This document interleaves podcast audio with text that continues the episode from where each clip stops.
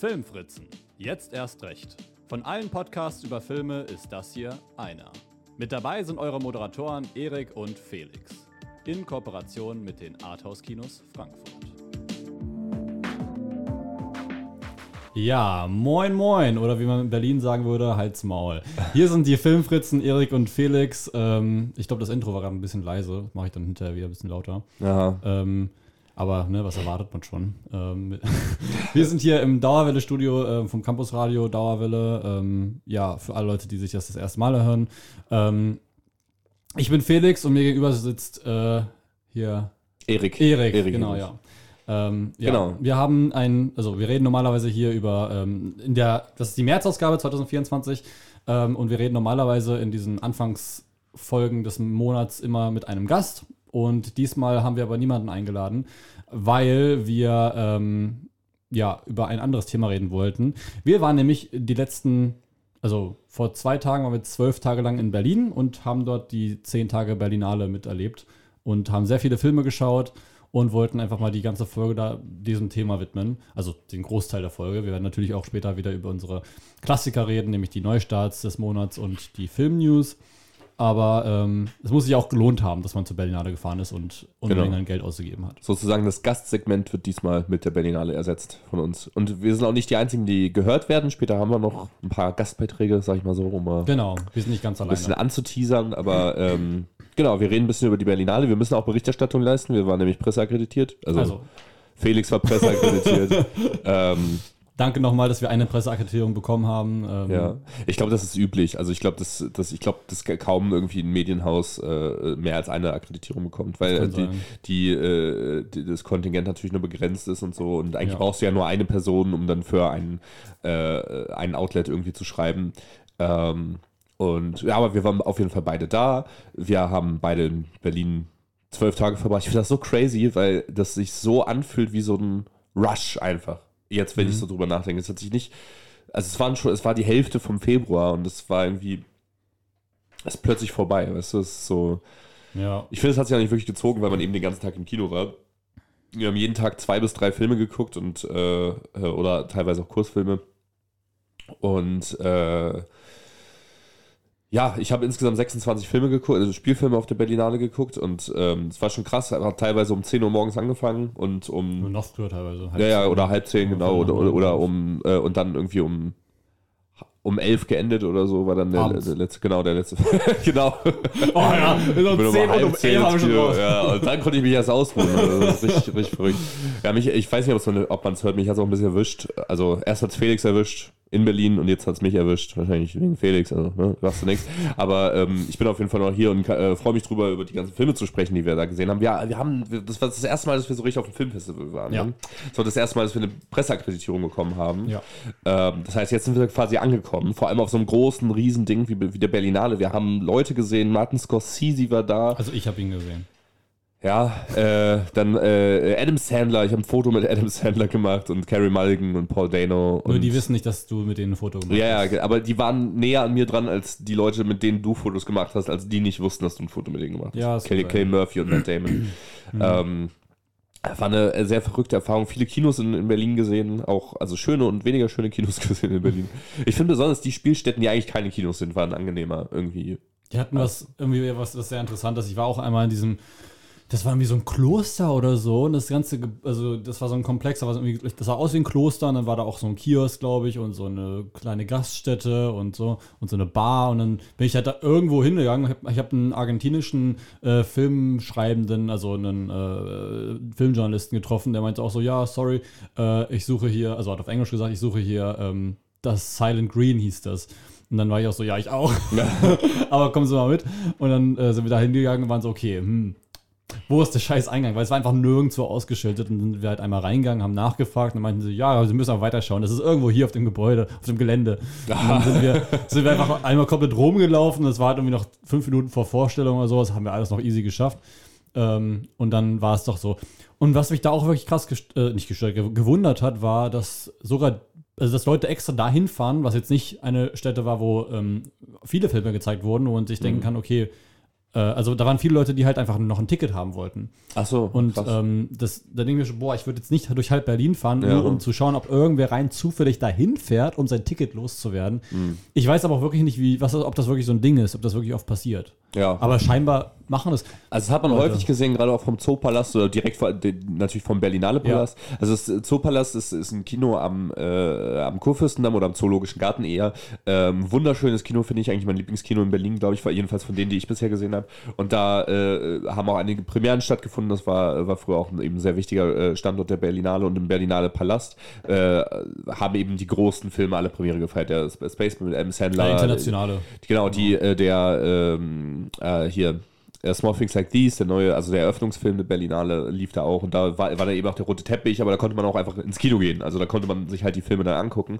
Es war aber alles halt immer so galamäßig und da standen auch immer so viele Leute vor, die nach, noch nach Tickets gefragt haben. Ich frage mich echt manchmal, weil ich habe ja von vielen Sachen, wo auch Tickets für gef- nachgefragt wurden, hatte ich ja Tickets. Stelle ich mir die Frage, wie viel Plus hätte ich machen können. Weil ich gehe ja nicht zu diesem Kino hin, um mein Ticket loszuwerden. Ich gehe zu diesem Kino hin, um dann ins Kino zu gehen. Aber äh, deswegen hätte ich wahrscheinlich, wenn dann für einen Mehrpreis, das abgegeben. Aber ich ich, habe es nicht getan. Ich dachte, da stand immer ein kostenloses Ticket, bitte. Ich dachte, das stand Ach echt? so. oh Gott, ja, also das finde ich doof. Aber es gibt, also ich habe auch mitbekommen, dass, dass äh, äh, ich habe mal Kleinanzeigen abgecheckt und manchmal gab es halt Leute, die gesucht haben nach irgendein Ticket für Freitagabend, egal welcher Film, so einfach, die wollten Freitagabend auf der Berliner verbringen. Oder halt auch, äh, man konnte maximal zwei Tickets immer pro Person buchen, online. Ähm, außer bei der Generation, da konntest du fünf buchen, weil das, ne, das ist äh, eine, andere, eine andere Sektion, da können können halt jugendliche Gruppen und so dann ganz gut rein. Aber ähm, es gab immer, ich habe immer mal gehört, dass Leute halt so zwei Tickets gebucht haben, um die halt weiter zu verkaufen auf Krass. Ebay. Weil für so sowas wie die Eröffnungsgala oder so, na gut, die Eröffnungsgala war immer nur auf Einladung, aber ähm, vielleicht da die Übertragung oder Spaceman oder sowas, ne, dass du da bestimmt, bestimmt einen Huni oder so für kriegst für die Krass. Karte. Aber, Wobei du am Ende auch einfach nur im Kino sitzt, also aber ist es illegal oder nicht? weiß ich nicht.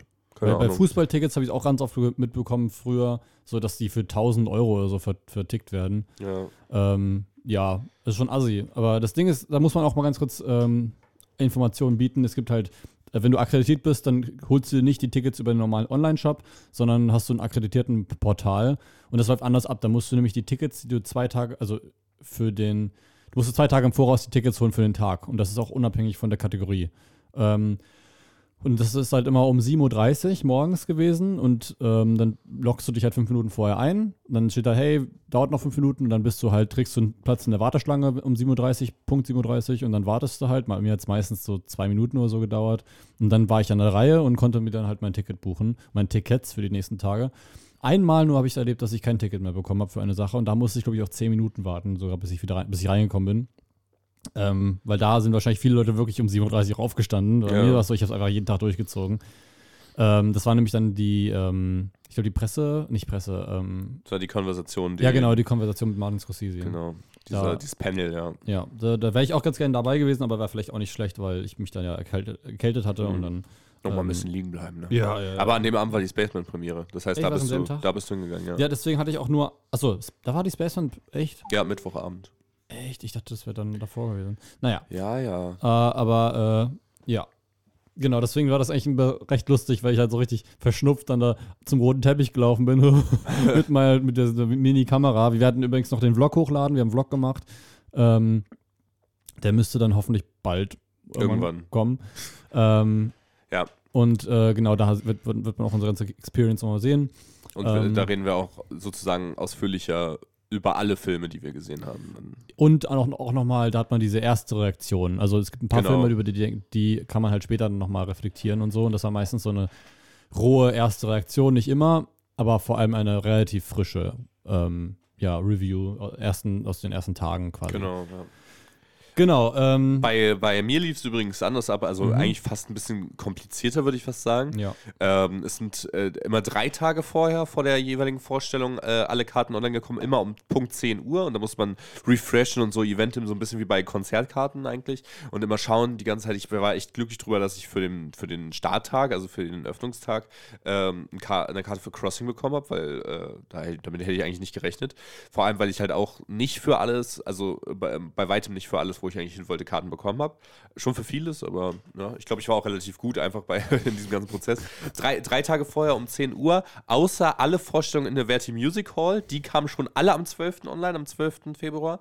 Äh, genauso wie alle Vorstellungen für den letzten Tag für, der, der Berlinale, den Publikumstag. Da konnte man dann alles kaufen ähm, vom, vom Sonntag und welche Music Hall und halt immer drei Tage vorher. Das ist alles so super kompliziert. Ich habe keine Ahnung, mhm. ähm, welche Regeln dahinter standen, aber ähm, ja, ansonsten immer drei Tage vorher. Das hatte aber auch die der, dann zur Folge, dass ich teilweise äh, während den Vorstellungen rausgehen musste, weil wenn eine Vorstellung um 9.45 Uhr losging oder so, dann bin ich kurz rausgegangen, um dann mein Ticket zu holen. Das hat glücklicherweise auch gut funktioniert. Ja. Ich verstehe nicht, warum man nicht einfach so ein zweites Portal macht halt dann drei Tage im Voraus, dass du dein Ticket halt wirklich auch drei Tage voraus machen musst und nicht über Eventim, sondern halt über die Berlinale-Seite selbst. Ja. Also natürlich, da hast du dann kein, kein, keine Bezahlung bei der Akkreditierung, da musst du nichts zahlen, deswegen buchst du die halt und dann kommt ein Warenkorb 0 Euro. Ja. Ähm, vielleicht liegt es daran, weil du da halt keine Transaktionsgebühren machen kannst oder so, weiß ich nicht.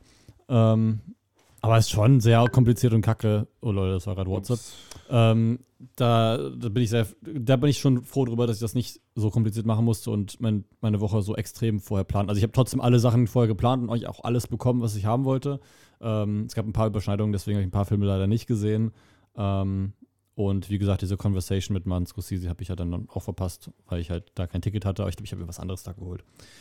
Genau. Ja, es ist schon krass, sich das da alles so zusammenzulegen und äh, zu planen. Ähm, äh, wir haben uns vorher zusammengesetzt, eine, Wo eine Woche vor der Berlinale und äh, haben so ein bisschen unseren Schedule und unsere Interessen irgendwie ab abgepasst. Und wir haben, glaube ich, zwei Stunden gebraucht oder so, um, da, um uns da einen gescheiten Kalender zusammenzustellen, dass wir halt auch die Filme, die wir schauen wollen, gemeinsam geschaut haben und so. Ähm, das war schon heftig. Vor allem zwei Stunden, nachdem wir schon die erste Auswahl get äh, getroffen hatten. Ja, ja, genau, ja, genau. Mhm. Ja, danach, äh, also äh, dieses erste Auswahltreffen hat ja auch einiges an Zeit beansprucht. Ähm, ja, aber ich finde, am Ende ist es eine super Berlinale geworden, auch äh, eigentlich sehr gut geplant, wie ich finde. Ja. Ähm, an diesen zwölf Tagen oder äh, zehn Tagen da ähm, 26 Filme zu gucken, ist auf jeden Fall sehr stabil. Das mache ich, glaube ich, sonst nie so. Ähm, und ich würde sagen, wir können auf jeden Fall einiges über diese Filme sprechen. Das Geile ist halt auch bei, bei Festivals, du gehst, äh, du gehst halt rein, ohne zu sagen, ah ja, da habe ich gehört, der soll gut sein oder so. Ja. Größtenteils. Manch, manchmal kommen dann halt schon im Laufe der Zeit äh, Reviews, wenn du halt erst die dritte oder vierte Vorstellung siehst oder so, oder halt mal eine Konversation von irgendwelchen Pressevertretenden äh, auf dem Klo mithörst oder so. Ähm, Was machst du auf dem Klo? aber ähm, ja, häufig gibt es eben Premieren auf der Berlinale oder auf, also auf Filmfestivals generell, aber eben auch äh, äh, in dem Fall auf der Berlinale und ähm, da ist dann mega cool, einfach nach dem Prinzip, nach, nach der Synopsis reinzugehen und einfach zu schauen, äh, ob es dich interessiert und unvoreingenommen diesen Film mitzubekommen. Ähm, und ja, ich glaube, deswegen wäre es relativ wertvoll, wenn das, dass wir auch unsere Erfahrungen teilen können. Ähm, es gibt so, auch so ein paar Filme, die, die mit Sicherheit äh, sich großer Beliebtheit erfreuen werden ähm, beim Mainstream-Publikum. Da gibt es Love Lies Bleeding zum Beispiel mit äh, Kristen Stewart, der, der dann mal kommt. Different Man mit Sebastian Stan. Äh, ist auch ein A24-Film. Und da spielt auch Renate Reinsfer mit, ne? Da spielt auch Renate genau. Reinsfer mit. Äh, I Saw the TV Glow ist jetzt gestern der Trailer rausgekommen mit Justice Smith und dann ähm, von Jane Schön Schönberg, glaube genau, ich. Genau, und den hast du jetzt schon gesehen. Genau, habe ich alles schon gesehen und könnte ich alles sagen, wie ich den fand. Genauso wie Spaceman mit Adam Sandler, der kommt in ein paar Tagen auf Netflix. Genau, äh, das sind alles so größere ja, Filme, die dann hab, halt bald kommen. Ich habe den auch gar nicht auf die Dingens getan, auf, mein, äh, auf die Neustarts, muss ich vorher sagen. Ist mir nicht eingefallen einfach, ja. aber den habe ich jetzt auch schon gesehen. Ähm, und es ist gut, dass wir jetzt auch darüber reden können, weil das Embargo ist, glaube ich, immer eine halbe Stunde nach Premierenbeginn gefallen. Ja. Das heißt, wir durften dann auch über die Filme sprechen und Reviews machen. Ähm, und das machen wir ja quasi jetzt. Und auch, also in Instagram-Stories haben wir manchmal ein bisschen angedeutet, wie wir welche Filme fanden. Genau. Ähm, ja, wer das verfolgt hat, at Filmfritzen, ähm, wir sind auch da aktiv gewesen und das machen wir beim nächsten Festival dann hoffentlich auch, ja. wenn das mal nochmal passiert. Wir haben es zum Zeitpunkt, wo die Folge rauskommt, auch schon in einem Highlight gespeichert, was wir da alles, äh, alles erlebt und gezeigt haben. Zeitpunkt. Okay, gut, wissen wir, was wir heute machen. genau. ähm, aber äh, ja, genau, in welchen, in bei welchen Kinos wir waren und sowas. Es war ein, äh, eine crazy Reise. Aber ich würde sagen, wir haben uns auch vorbereitet, was wir äh, über welche Filme wir sprechen wollen. Es sind größte, also bei mir auf jeden Fall sind es nicht die Filme, die ich eben erwähnt habe, die dann beim, beim Mainstream-Publikum oder überhaupt in den deutschen Kinos ankommen werden. Müssen wir mal schauen, wie, wie der Release dann ist, weil bei so Festivals muss ein Film sich eben behaupten, um sich dann selber zu verkaufen und einen, einen äh, landesweiten oder europaweiten oder was auch eben Kino-Release zu bekommen. Ja.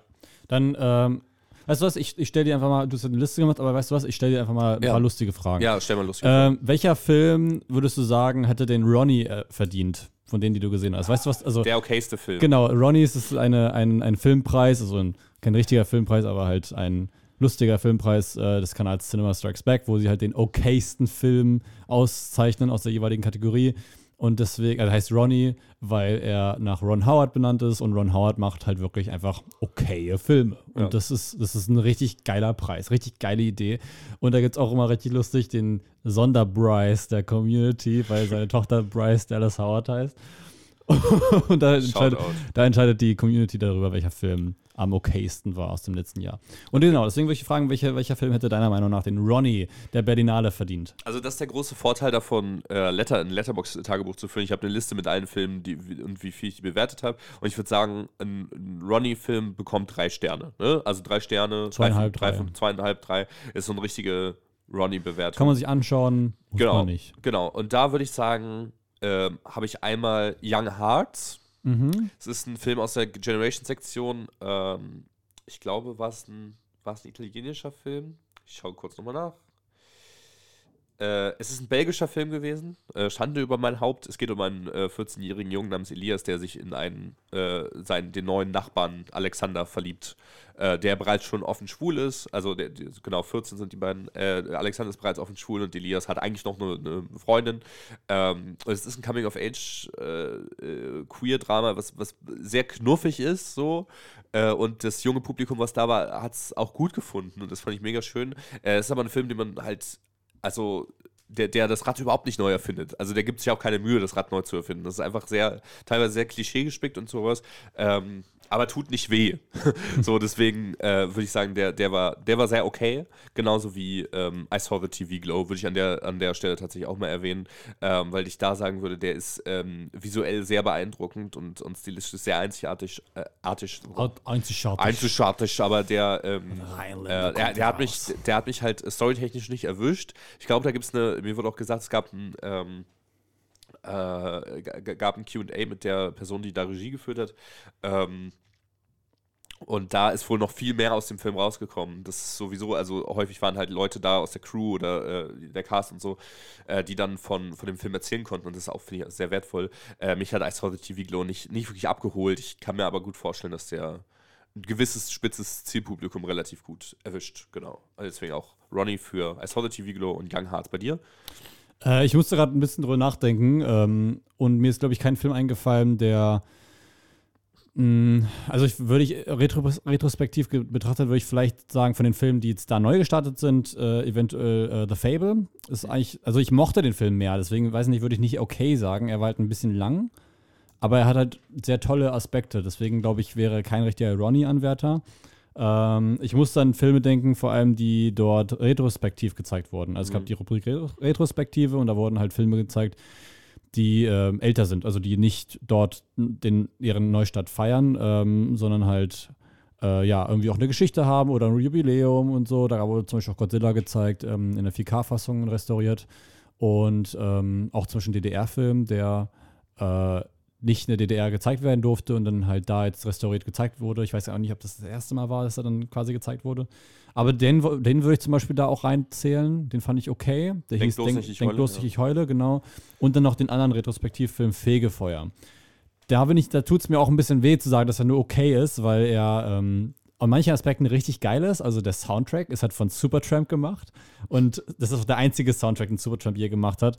Ähm, und das macht den Film halt so viel besser, weil du wirklich merkst, boah, da ist da einfach eine, eine Rock'n'Roll-Mundharmonika drin. Und das ist so geil, das passt so sehr. Und es fühlt sich auch nicht irgendwie an wie ein Western, sondern halt wie was Eigenes, wie ein Supertramp-Song halt, nur als Soundtrack. Und was will man mehr? Also Bass und Mundharmonika, hallo? ähm, extrem geil. Äh, Bass und Mundharmonika. ja, es, es hat so gut funktioniert. Also ich kann das nicht Aber ähm, genau, den würde ich wahrscheinlich dann nehmen, Fegefeuer, weil da halt manche Aspekte sehr interessant waren, aber halt nicht so krass interessant wie bei ähm, The Fable. Äh, deswegen, ich hoffe, das ist okay, dass ich den, nehme. Ja, klar. Okay, dann nehme ich den. Ja, warum nicht? Fegefeuer. Ja, sehr schön. Okay, jetzt habe ich noch eine Frage. Ähm, welche Performance fandest du am besten in, in, in einem äh, Berlinale-Film? Am Gerne, besten. genau, gerne einen neuen Film, äh, also keinen Retrospektivfilm. Und äh, du darfst gerne aufteilen in äh, Leading Performance und Supporting Performance. Äh, ich, mir fällt leider der Name nicht ein, aber ich fand, glaube ich, die, ähm, die äh, Schauspielerin in Crossing, ähm, Mm, die Haupt, mm, den ja. Hauptcharakter, ähm, die Hauptfigur am, am besten gespielt, weil sie das richtig gut rübergebracht hat, was so was ihr innerer Konflikt ist, aber dass sie gleichzeitig trotzdem nach ihrer Nichte sucht und trotzdem halt eine relativ konservativ eingestellte Person ist.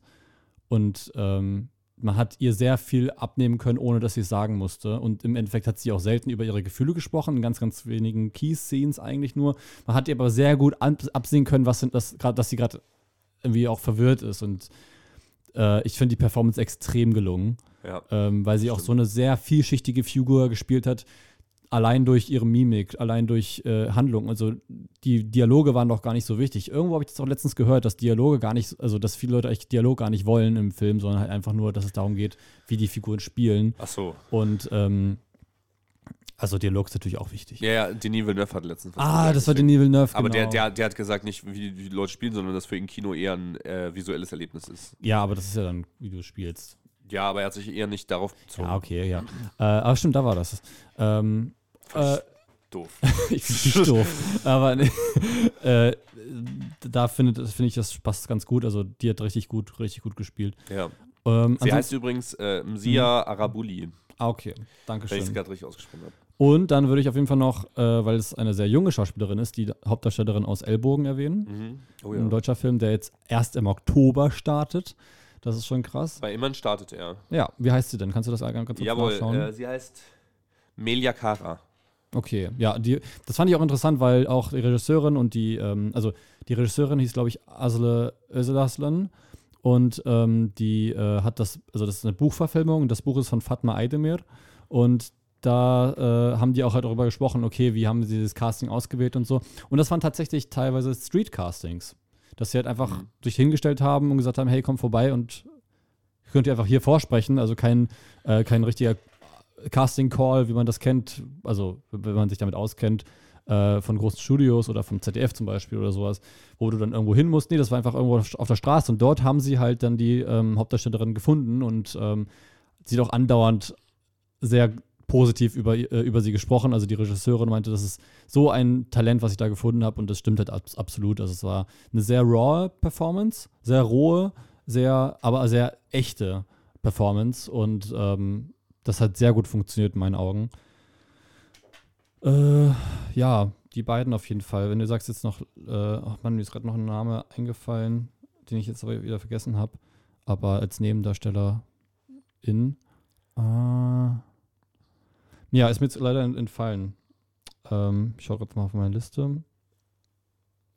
Ja, ansonsten Gael Garcia Bernal war auch noch ganz gut.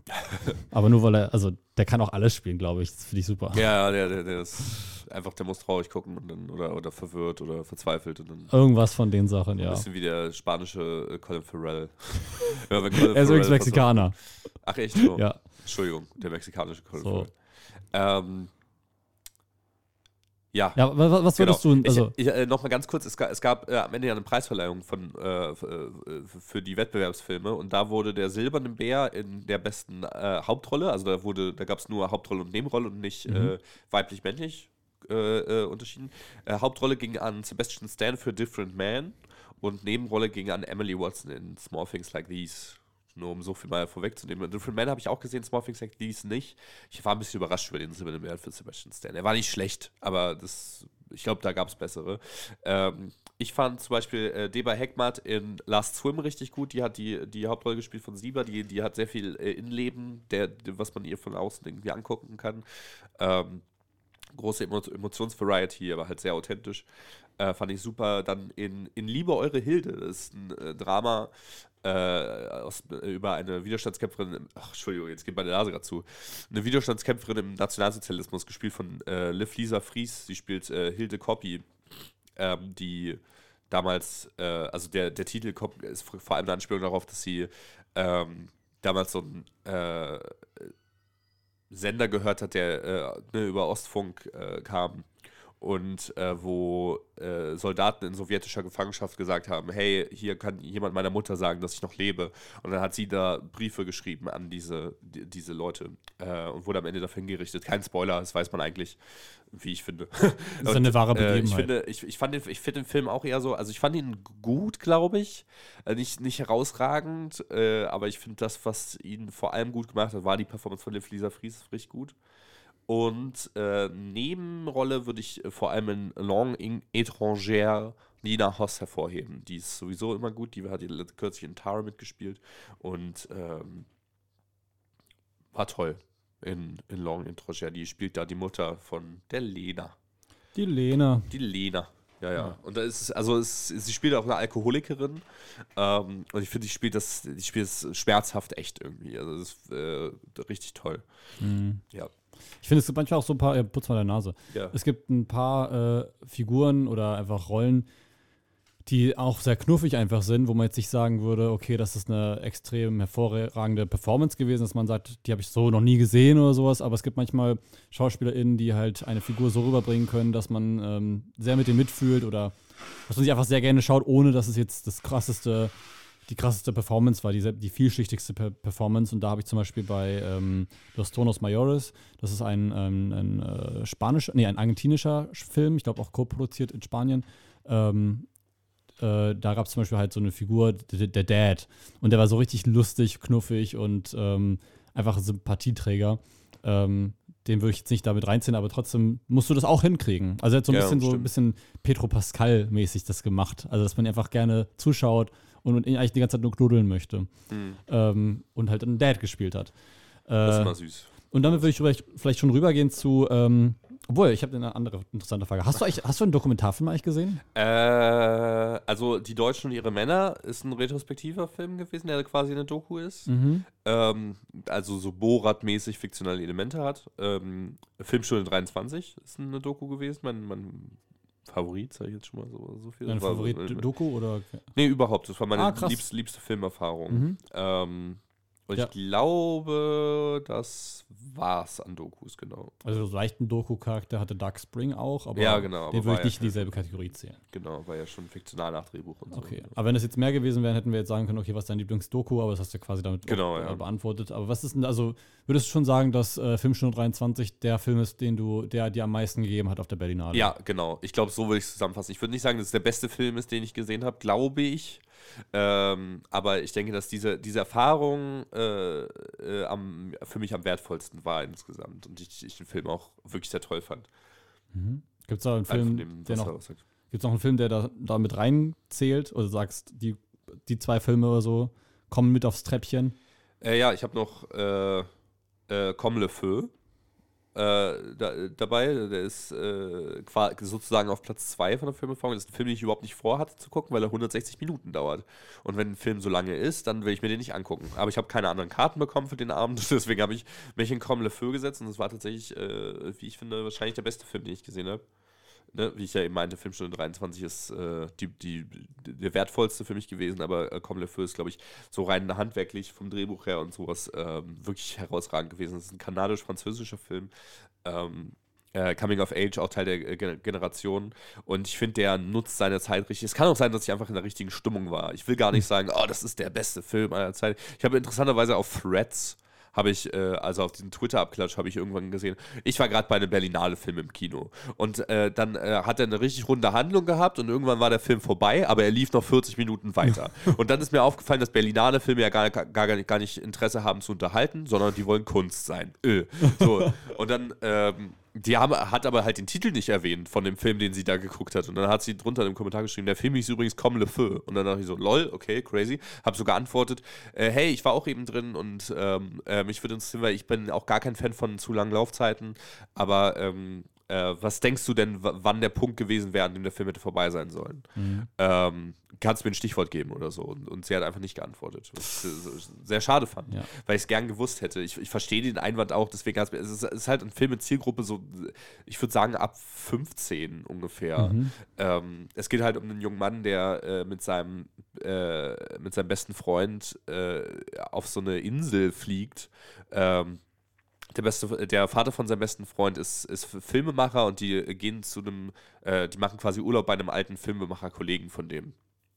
Äh, sozusagen Ex-Filmemacher-Kollege, äh, der aber sehr erfolgreich ist und der das Vorbild ist für unsere Hauptfigur. Mhm. Und äh, sau spannend, weil er, also die Hauptfigur ist auch verliebt in die Schwester von seinem besten Freund und versucht sich halt ein bisschen äh, anzunähern und so. Und äh, es wird auch den, den Erwachsenen sehr viel Raum ein, ein, ein, reingegeben, vor allem im Drehbuch. Also sie labern und labern die ganze Zeit und man sieht halt, eigentlich geht es um die Kinder und die reden halt nicht so viel, aber immer wenn sie was sagen, dann hat es mehr Bedeutung als diesen ganzen Quatsch, den die Erwachsenen da faseln.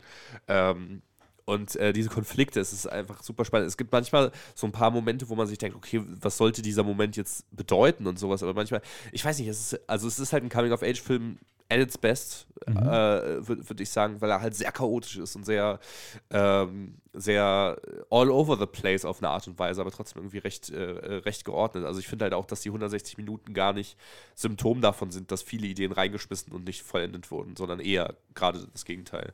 Mhm. Ähm, Genau, deswegen, ich fand den, ich glaube, der würde dir auch sehr gut gefallen. Das wäre auch so ein, so ein Film für unseren Lehrer damals in der, äh, in der Schule. Ähm, für den einen Lehrer, ja. Genau, aber ich wie gesagt, es, es, kann auch sein, dass es einfach nur die Situation war. Es kann sein, dass es ganz viele Leute gibt, die den scheiße finden. Der hat aber auch ähm, den äh, Hauptpreis der Jury in der Generations-Kategorie äh, gewonnen. Ah, okay.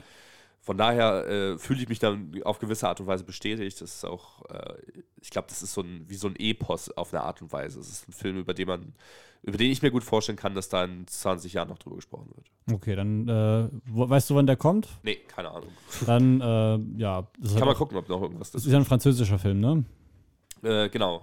Ja, dann müssen wir schauen, wann der, ähm, ob der überhaupt im deutschen Kino stattbekommt. Vielleicht dann halt in einem Arthouse-Kino oder in einem ja. kleinen Kino. Ähm, aber ich finde generell, Coming-of-Age-Filme können meistens, haben meistens halt so, so gute Startvoraussetzungen, weil sie halt einfach ein Thema ansprechen, was sehr vielschichtig ist und aber wo man halt, wo die meisten Leute eigentlich so mit, mitfühlen können, weil es eigentlich alle betrifft, die halt in dem Alter sind oder noch aus dem Alter raus sind, aber sich halt an diese Zeit erinnern können, weil es halt eine sehr, sehr prägende ja. Zeit ist für einen selbst. Das, weiß ich, gibt es eigentlich Coming-of-Age-Filme, würde ich mich fragen, also meisten Coming-of-Age-Filme erzählen ja dann eher eine Geschichte, die abseits sind von ähm, von einem einschneidenden Erlebnis, was dich betrifft, aber halt auch ein Kollektiv dich betrifft, also zum Beispiel jetzt im Krieg. Aber da gibt es auch welche, mir fällt gerade keine ein. Ähm, das, weil oftmals geht es ja dann um so persönliche Beziehungen und äh, Charakterentwicklung und so. Wenn du dann aber halt nochmal ein globales Ereignis hast oder sowas, mhm. wie kommt das damit rein? Und dazu muss man sagen, globales Ereignis mit persönlichen Geschichten, da habe ich mir wirklich gewünscht, dass, ähm, dass das der Film Ur de Temp oder wie er ausgesprochen ja, wird, dass der das schafft. Was Suspended Time. Ich Suspended Time. Genau. Das ist halt ein Film, der halt während der Corona-Pandemie spielt und so leicht dokumentarische Züge hat, wo es dann um zwei Brüder geht, die halt mit ihren Partnerinnen ähm, äh, in deren Haus dann chillen und halt die, Pan die ersten Monate der Pandemie, also den ersten Lockdown quasi, ähm, ja, zusammen verbringen und ähm, man denkt sich, okay, also die Prämisse finde ich ja toll, weil es ja darum geht, dass, dass man irgendwann so ein Gefühl bekommen hat von, Iso von, von Isolation. Und da hat aber voll halt diese Perspektive gefehlt, okay, also diese, diese Reflexion, okay, die Leute sind extrem äh, ähm, privilegiert und ja. die müssen in der Zeit, die können von zu Hause aus arbeiten und die müssen nicht äh, von Haus zu Haus Sachen liefern, sondern die bestellen einfach nur zum Beispiel. Mhm. Ähm, was, das kannst du natürlich auch erzählen, aber bitte reflektier das und zeig das. Und der Film hat sich im Endeffekt angefühlt wie einfach so ein, ja, wie so ein nettes Familienvideo, was man sich mit angeschaut hat. Und da hat so ein bisschen das gefehlt, womit der eigentlich geworben hat. Ja. Nämlich dieses, dieses Gefühl der Isolation und unser, unserer Meinung nach zumindest, also es hat da nicht so funktioniert. Ich finde allein der Titel Suspended Time äh, gibt einem wirklich eine ganz andere Erwartungshaltung ja. als das, weil, weil die, dieses, äh, ich finde Suspended Time ist eine, ist eine relativ treffende Zuschreibung für das, wie sich die Pandemie und das, der Lockdown angefühlt hat. Vor allem der erste Lockdown. Ja, genau, aber das äh, äh war, also alles, was, was der Film darüber zu erzählen hatte, haben die Charaktere so gesagt. Genau, ja. Und das ist faul, also würde ich so sagen. Und das kauft man den auch nicht so ab, weil dann sagt man, sagen die halt, ja, nee, ich fühle mich so und so und das war früher so und so. Ja, genau. Und das ja, ist so, okay. Zeigt, zeigt es doch. Ja. ja. Ähm, ich, ich finde, halt, es hat sich ja auch angefühlt wie so eine Anreihung von so einem Stand-Up-Comedian, der dann erzählt, weißt du noch hier, ne? Ja. Masken. ne? Oder hier, wo die Leute da so, äh, wo man so bestellen konnte und dann zum Laden hinfährt oder war da einer mit der Maske, ne? Und, Ja, also äh, viel mehr Wert hatte der Film für mich nicht. Ja, äh, Ich leider. fand ihn teilweise unterhaltsam. Ja, also ich fand ja. ihn sehr, äh, also es gab Momente, über die ich sehr lach, lachen musste. Ähm, aber er, er wirkt irgendwie äh, gar nicht, als hätte der irgendwie eine Pointe, äh, als, als, als Film, als, als Message. Irgendwie. Vor allem, da, da lustige Anekdote, äh, Anekdote, aber müssen wir was Lustiges erzählen, dass ähm, wir da auch, also wir waren beide im gleichen Film, aber wir haben an unterschiedlichen Plätzen gesessen, Ja. weil ich nochmal auf die Toilette musste, kurz davor, wir waren auch sehr spät dran. Und Erik hat mir extra dann einen Platz freigehalten. und ich bin reingekommen, als der Film halt schon losging. Und ich war so, oh, ich finde ihn jetzt nicht mehr, obwohl er mir geschrieben hat, wo er ungefähr sitzt. Und ich habe es einfach falsch verstanden.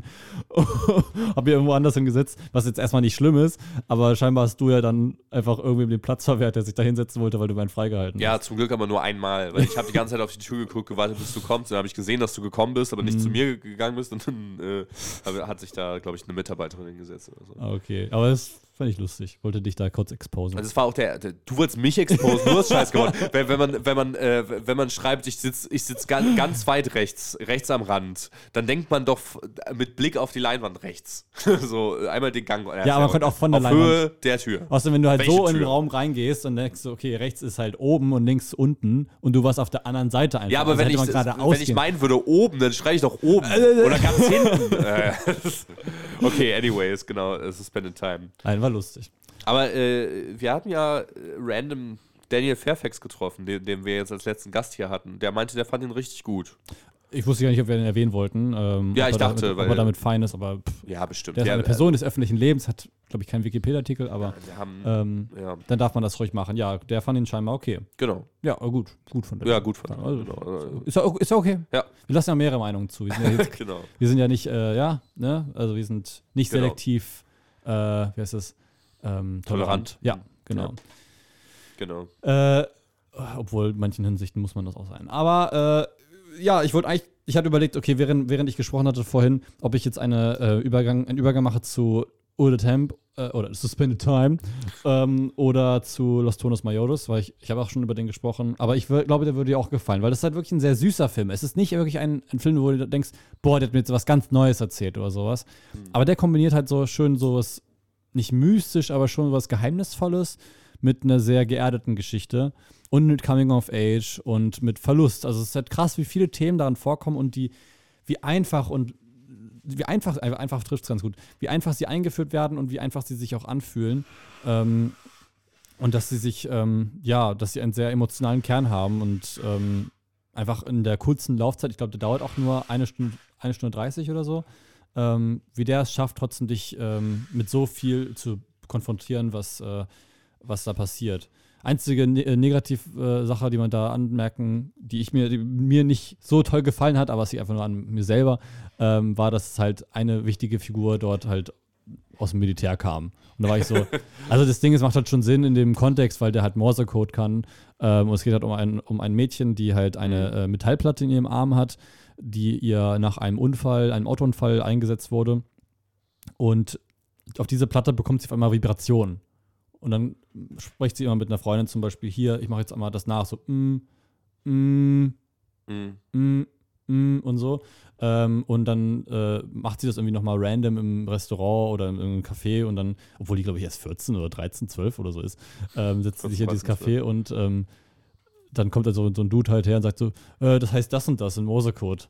Und ähm, deswegen ist er auch im Militär, damit er das, weil, weil er das kann.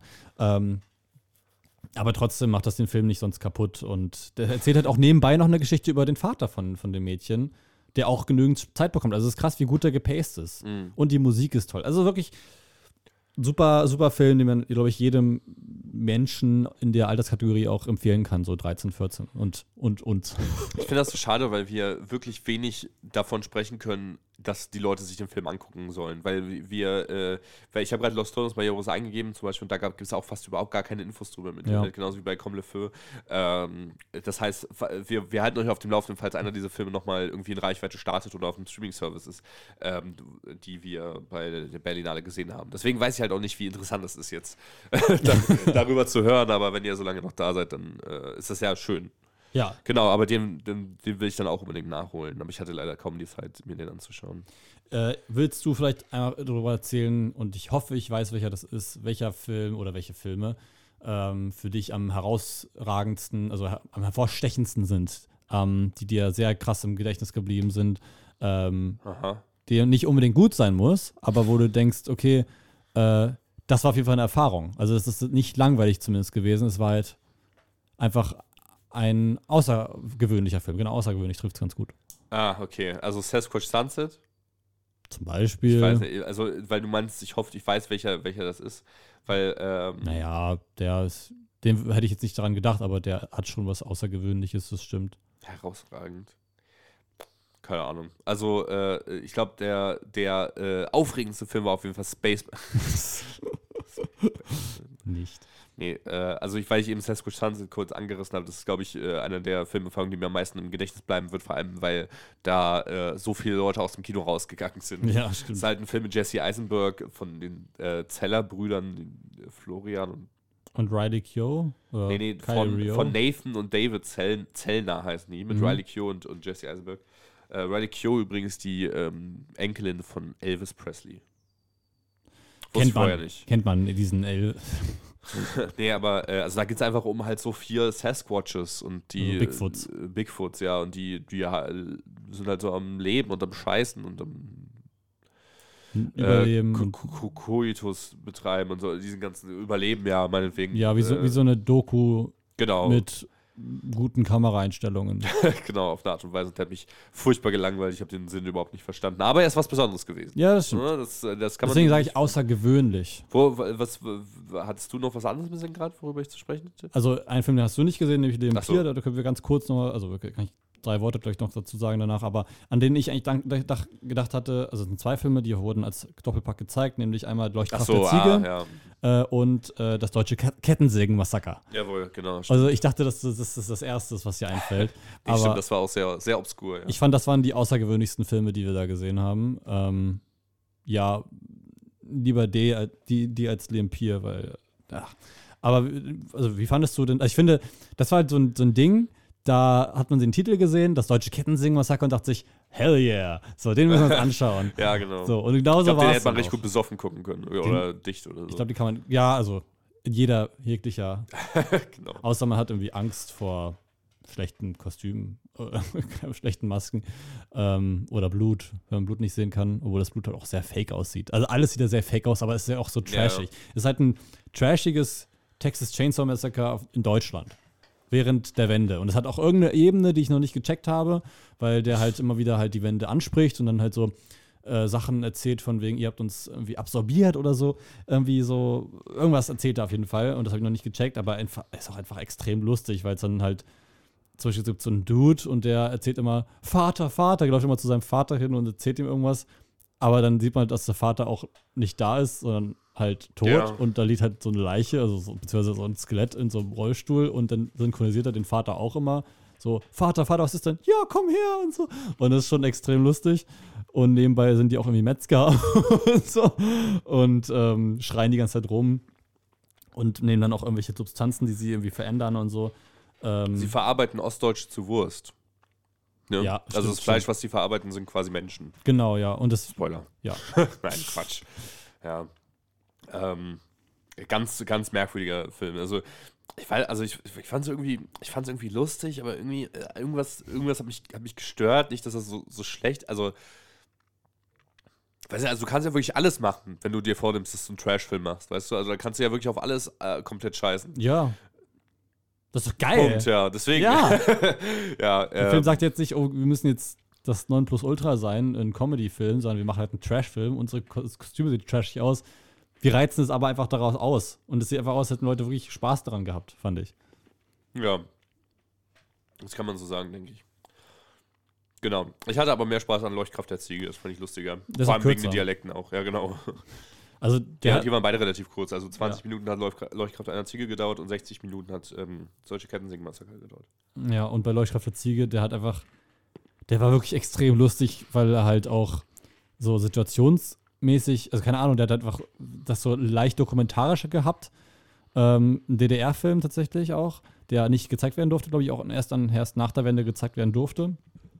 Ähm, und dann verfolgst du irgendwie so einen Filmdreh und das hat der Regisseur hat so ein Bier in der Hand und sagt Mhm. so, ja, wenn du da ins Licht reinkommst, ne, dann musst du das so und so. machen. Also richtig lustig einfach, wie dir das so jemanden nachstellt, der so ein bisschen, keine Ahnung, wer jetzt wäre dauerhaft bekifft, aber halt nicht so extrem bekifft, nicht so klischeehaft, sondern einfach nur so extrem. Also man kann es ja nicht beschreiben. Ich weiß nicht, ich habe ich hab den eigentlich als einen ganz normalen Typen Nee, wahrgenommen. ich ich glaube, ich glaub, so, so lustig. Also da, da hat auch der Saal gelacht. Also das war nicht nur ich. Du, nein, du hast alleine gelacht. Die Nein. Leute haben vielleicht wegen dir gelacht. Das fände ich auch geil, aber es war, glaube ich, nicht so.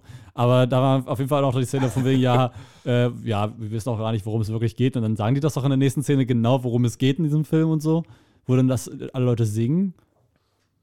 Ja, genau. Also ja. nicht so viel spoilern. Aber ist, ähm, äh, sehr lustig. es, ich, ich fand ihn extrem lustig und äh, es hat sich voll gelohnt. Ich würde ihn auch allen Leuten empfehlen, genauso wie das Deutsche Kettensägen-Massaker.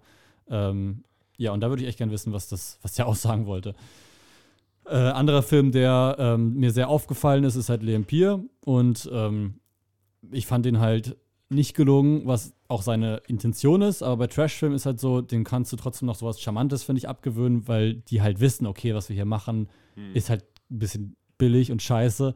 Aber die spielen halt damit. Zum Beispiel gibt es halt bei das deutsche Kettensägenmassaker jemanden, dem das das Gesicht abgerissen wurde und so. Und du siehst halt, dass die dann ihm sowas so Hautfetzen aufs Gesicht geklebt haben und die reißt er einfach ab. Also das, das, das, das sieht man, okay, die wissen, dass das eine Maske ist und so. Und hat so ein bisschen Fourth Wall Breaking mäßig. Und Lempier war einfach dann so, ja, ich glaube, der soll halt Camp sein. Und für mich jetzt null funktioniert. Es war halt so, ja, die wollen jetzt irgendwie eine Science-Fiction-Geschichte erzählen, aber die soll halt so ein bisschen sich über Sachen lustig machen. Aber es war halt nicht lustig. Also sollte er sich nicht über Sachen lustig machen, sondern einfach nur erzählen. Aber das war irgendwann halt super langweilig, weil er nichts zu erzählen hatte und einfach nur das schlecht gemacht hat, was andere Filme gut machen. Wo, worum ging es denn? Es ging halt, es war halt quasi so eine Star Wars-Geschichte. So, ähm, äh, es geht halt die Guten und die Bösen quasi und irgendwie haben die Bösen da, aber wir sind beide aber auch nicht wirklich gut oder böse und damit, das, das spielt halt auch aus, von wegen, ja, äh, das sind ja so Grauzonen und eigentlich gehören die doch zusammen und so. Äh, ähm, und dann gibt es halt einen Auserwählten, so ein, so ein neugeborenes Kind, also alle Kinder sind neugeboren, aber so ein Kind, was halt noch recht jung ist, ähm, so Kleinkindalter und das ist halt der Messias und der soll halt die Einser von den Nullern retten oder andersrum, keine Ahnung. Und gibt halt einen Imperator von dem einen Dude und der ist halt so ein bisschen crazy. Und dann, ja, gibt es halt da eine Love Story, die mega gezwungen ist und richtig unangenehm ist und random. Ja, und dann kämpfen die noch. So, aber es hat halt nichts zu erzählen und das soll es auch, will es auch irgendwie, aber denke mir, ja, okay, ich finde die Intention da trotzdem scheiße. Also es war einfach nur langweilig irgendwann. Und da sind, glaube ich, ein paar Leute auch rausgegangen. Ähm, und der Film ist halt von Bruno Dumont, glaube ich. Ähm, und der hat halt, man merkt ihm aber trotzdem an, dass er ein hohes Budget hat. Also warum machst du nicht einfach daraus was Gutes? Ähm, weil es halt so sich anfühlt wie so ein ja, Filmprojekt von amateurhaften Leuten. Dann hast du random richtig gute CGI-Shots auf einmal. So, hä? Ich finde, er hat so ein bisschen was von, also von dem, ich habe ihn nicht gesehen, aber von, äh, von dem Werbematerial und so hier. Sieht so ein bisschen aus wie einer dieser ähm, äh, Studio Asylum oder wie die hießen. Kennst du, was ich, weißt du, was ich meine? Die halt so, so Avengers-Filme machen, wo dann halt Avengers auf der DVD steht, aber Ja. die halt einfach so richtig schlecht sind. Mhm. Ja, so wirkt das für mich. Ja, so halt nur mit Aber- relativ hohem Budget trotzdem. Ja, genau, aber ich hätte richtig Lust, mir den anzugucken. Der- Das Poster sieht richtig lustig aus. Ja, hat mich halt wirklich null abgeholt. Ich fand's gar, gar. Ich, Ah, gut, wenn du ihn langweilig fandest. ich fand ihn wirklich doof. langweilig. Und Ja. wenn ich einen Film langweilig finde, ne, dann ist hier, ne? also ich glaube, zwei Stunden dauert der oder so. 110 Minuten. Ja, das ist. Pff, nee. Wenn du, der Witz funktioniert halt noch bei keiner einzigen Stelle, weil er sich an mancher random richtig ernst nimmt und dann so prätentiöse Musik über manche Szenen spielt, wo man sich denkt, ach, ist das jetzt einfach nur unangenehm und nicht, nicht mal unterhaltsam und unangenehm. Es kann ja, The Office ist zum Beispiel unangenehm und unter, unterhaltsam. Ja, okay. Aber das kriegt das, der Film auch nicht hin. Vielleicht lag es auch an mir, ne? Aber ähm, Mit Sicherheit. mir egal. So, äh, mich hat er gar nicht abgeholt, der Film. Und ähm, der ist scheinbar aber in Frankreich halt ein Name, den man kennt. Und der kriegt auch immer gute Zahlen, also gute Einspielergebnisse wohl. Ja, scheinbar. Also gut, wir haben in Deutschland auch viele Filme, die einfach hohe Also Manta Manta 2 war letztes Jahr der erfolgreichste Film. Also müssen wir uns gar nicht beschweren. Ja, ich glaube, der nimmt sich nicht mehr vor zu sein, weißt du? Als das, was er ist. Manta Manta oder Limpier? Manta Manta. Ja. Ja. Naja. Ja, äh, genau, das war so auf jeden Fall mein Reinfall. Das, aber jedenfalls ist es ein, trotzdem ein Film, der anders ist als andere, weil es einfach so amateurhaft mit viel Budget ist. Ja, okay. Ja, so ähnlich wie The Avengers. ich hasse The Avengers. Den ersten vor allem. Ja. Okay, ähm, ja, was, was, was würdest du denn sagen, ist denn dein, dein Hassfilm gewesen? Äh, ich ich würde sagen Sasquatch Sunset, also der, mhm. der, der, hatte ich ja eben schon gesagt. Ich, der schlechteste Film oder die schlechteste Filmerfahrung, die ich hatte, war Black Tea. Das ist ein, ist ein Film aus, aus dem Wettbewerb. Äh, ich weiß gerade schwer zusammenzufassen, weil ich, ich hole noch mal kurz hin das Synopsis raus. Weil ich habe den um 9.30 Uhr in der Welt Music Hall gesehen und ich hatte noch keinen Kaffee. Und Uh, Aya, a young Ivorian woman in her uh, early 30s, says, uh, says no on her wedding day to everyone's astonishment. After emigrating to Asia, she works in a tea export with Kai, a 45 year old Chinese man. Aya and Kai fall in love, but can their affair survive the turmoil of their past and other people's prejudices? Ganz ehrlich, ich finde, daraus könntest du einen spannenden Film machen. Aus dieser, also äh, Ivor, Ivorian Woman heißt von der, von der Elfenbeinküste. Ist also eine äh, äh, ne, ne schwarze Frau, die da eben nach ähm, nach China emigriert. Und äh, ich finde, das klingt nach einer richtig spannenden Prämisse, aber der Film war so langweilig. Äh, ich weiß, ich äh, weiß nicht, ob der überhaupt irgendwie äh, eine narrative Struktur hatte oder sowas. Ich habe die Figuren einfach überhaupt nicht greifen können. Und äh, es hatte sich alle wie so eine Telenovela angefühlt vom Vibe her. Also es hat mich wirklich überhaupt nicht gecatcht. Äh, und da war ich echt kurz vorm Einpennen die ganze Zeit. Und das war echt traurig. Aber ich würde deswegen nicht sagen, dass es mein Hassfilm ist, weil es mit Sicherheit äh, wahrscheinlich auch einfach gegen westliche ähm, Sehgewohnheiten geht, ja. genau. Und äh, Erzählstrukturen, Sehgewohnheiten mich vielleicht deswegen gelangweilt hat. Ich will nicht groß auf den haten, weil ich zum Beispiel auch weiß, dass Luca, äh, Luca Schepers den relativ gut fand. Also es gab, gab auch Leute, ja, aber äh, ich sehe hier auch sein dreieinhalb Sterne Rating bei Letterboxd, deswegen. Ähm, äh, ja, aber äh, deswegen ist es nicht mein Hassfilm. Mein Hassfilm wäre Sasquatch Sunset, weil ich den so do doof finde. Also der ist einfach äh, bescheuert irgendwie, keine Ahnung. Das ist so, da habe ich, glaube ich, am meisten negative Emotionen gegen, gegen zu diesem Film. Ja, das ist ja auch okay. Hast du sonst noch einen Film, den du gerne erwähnen würdest? Äh, ich habe noch einen aufgeschrieben, den ich vorhin schon kurz, kurz angerissen hatte. Er heißt äh, Last Swim. Äh, der hat auch den äh, Preis gewonnen von der Jugendjury in der Jugendkategorie bei, bei Generations. Und ich finde, das ist so ein Coming-of-Age-Film, den jeder eigentlich machen will. Also so die, genau in dieser Art und Weise. Die, da, da, kriegst du nicht nur eine, eine Story, also es geht eben um, um Siba, die, äh, die, die, auch äh, iranische Herkunft hat äh, und eine richtig gute Schülerin ist. Und dann bekommen die, sie und ihre, ihre Freundesgruppe, die bekommen dann ihre Abi-Noten, also ihre Abschlussnoten sozusagen. Und an diesem Tag wollen sie nochmal alles so richtig alles machen und irgendwie, also sie ist auch inter sehr interessiert an so Astronomie und äh, weiß so, ah, jetzt kommt hier so ein Sternschauer und so Mitternacht. Ähm, und äh, man sieht, man verfolgt quasi nur diesen letzten Tag und das, was sie sich geplant hatte für den letzten Tag der, der Schule sozusagen mit dieser Freundesgruppe. Es geht um Drogen, es geht um, äh, um Falafel-Sandwiches. Äh, es geht aber tatsächlich auch um sehr viel ernstere und düsterere Themen, die quasi dieser letzte Schwimm, äh, letzte dieses letzte Schwimmen, die, die letzte Last Swim, dieses letzte Schwimmen quasi äh, ähm, beherbergt. Äh, ich will nicht zu viel vorwegnehmen, aber es ist halt auch, also es, es, es geht zum Teil eben auch um Suizid, was, mhm. äh, was wie ich finde, sehr gut verpackt wurde. Äh, muss man wissen, wenn man reingeht, wie ich finde, aber ähm, äh, ja, es ist eine ähm, britische Produktion und äh, finde ich also Inszen, Inszenat, in, inszenatorisch. Inszenatorisch ist das Wort. Boah, ich bin tot einfach. Ähm, äh, richtig, richtig wunderbar, weil nicht nur diese Story und, und auch die Performances des Drehbuchs wunderbar rüberkamen, sondern der Vibe und das ist das, was stimmen muss, wenn du einen Coming-of-Age-Film machst. Den Vibe, dieses, ja. dieses Jungfühlen, dieses, dieses Sonn Sonnenuntergang, genau, ja. Sonnenuntergang, während du auf dem Berg sitzt mit deinen Freunden und irgendwie äh, du irgendwie zwischen äh, jetzt und nie wieder stehst. Mhm. Das ist ein richtig und komischer Satz, der gerade aus meinem Mund kam. Auch dieses nee, Unschuldige. Die, die, ja, dieses Unschuldige, aber auch dieses, äh, dir steht irgendwie, irgendwie die Welt offen, aber irgendwie auch eben nicht. Und ja. es ist, äh, also, ähm, und es ist, es ist so eine tolle Gruppe von Menschen, die da gezeigt werden. Ähm, und alles ist so authentisch. Also ich fand's, äh, den fand ich wirklich großartig und ich hoffe auch und ich glaube auch, dass der, ähm, dass der wahrscheinlich bald in Deutschland startet. Also ich kann es mir kaum anders vorstellen. Den äh, ist auch nach Comme le Feu ist es mein, mein Highlight von der Berlinale, aber eben auch von der von der Generations-Kategorie gewesen. Die war dieses Jahr, wie ich finde, bockstark, wie man so schön sagt. Aus welchem Land kommt der Film? Das ist ein britischer Film. Britischer Film. Ah, okay. Also aus Britannien. Genau. ja, so sieht's aus. Von der, von der ähm, Regisseurin Sascha Nathwani äh, wird sie vermutlich ausgesprochen. Ist mir auch aufgefallen, wir haben sehr viele weibliche Regisseurinnen gehabt, ne? Weibliche äh, oder nicht männliche auf jeden Fall. Ja, das ist auch, also es ist halt schade, dass im Mainstream halt äh, das Bild des Regisseurs gezeigt wird. Ja. Ähm, vor allem auch in Hollywood und ähm, was jetzt hoffentlich sich langsam ändert. Und auf, deswegen ist dann wieder ein Pluspunkt für Festivals, dass man halt eben nicht äh, ähm, erstens klassische Erzählstrukturen hat und dass man dadurch, also es spielt ja auch zusammen, dass man oftmals halt Menschen hat, äh, die man nicht auf dem Schirm hat, ähm, die halt dann aber Filme machen, die natürlich auch andere Geschichten erzählen, andere Perspektiven zeigen und sowas. Ähm, und deswegen geht auf Filmfestivals. Also ja, lohnt sich. Wenn, wenn ihr es einrichten könnt. Es gibt ja nicht nur die Berlinale, es gibt auch zum Beispiel in Frankfurt das Lichterfilmfest, was jetzt im April, glaube ich, wieder läuft. Äh, gut, da war ich letztes Jahr auch. Ich habe vorhin gesagt, das war das erste Mal, dass wir auf dem Filmfestival aber ich war aber letztes ich war Jahr, nicht. ich glaube, ich war nur auf drei oder vier, in drei oder vier Filmen. Ich war auch akkreditiert, aber es war auch noch eine, eine andere Sache einfach.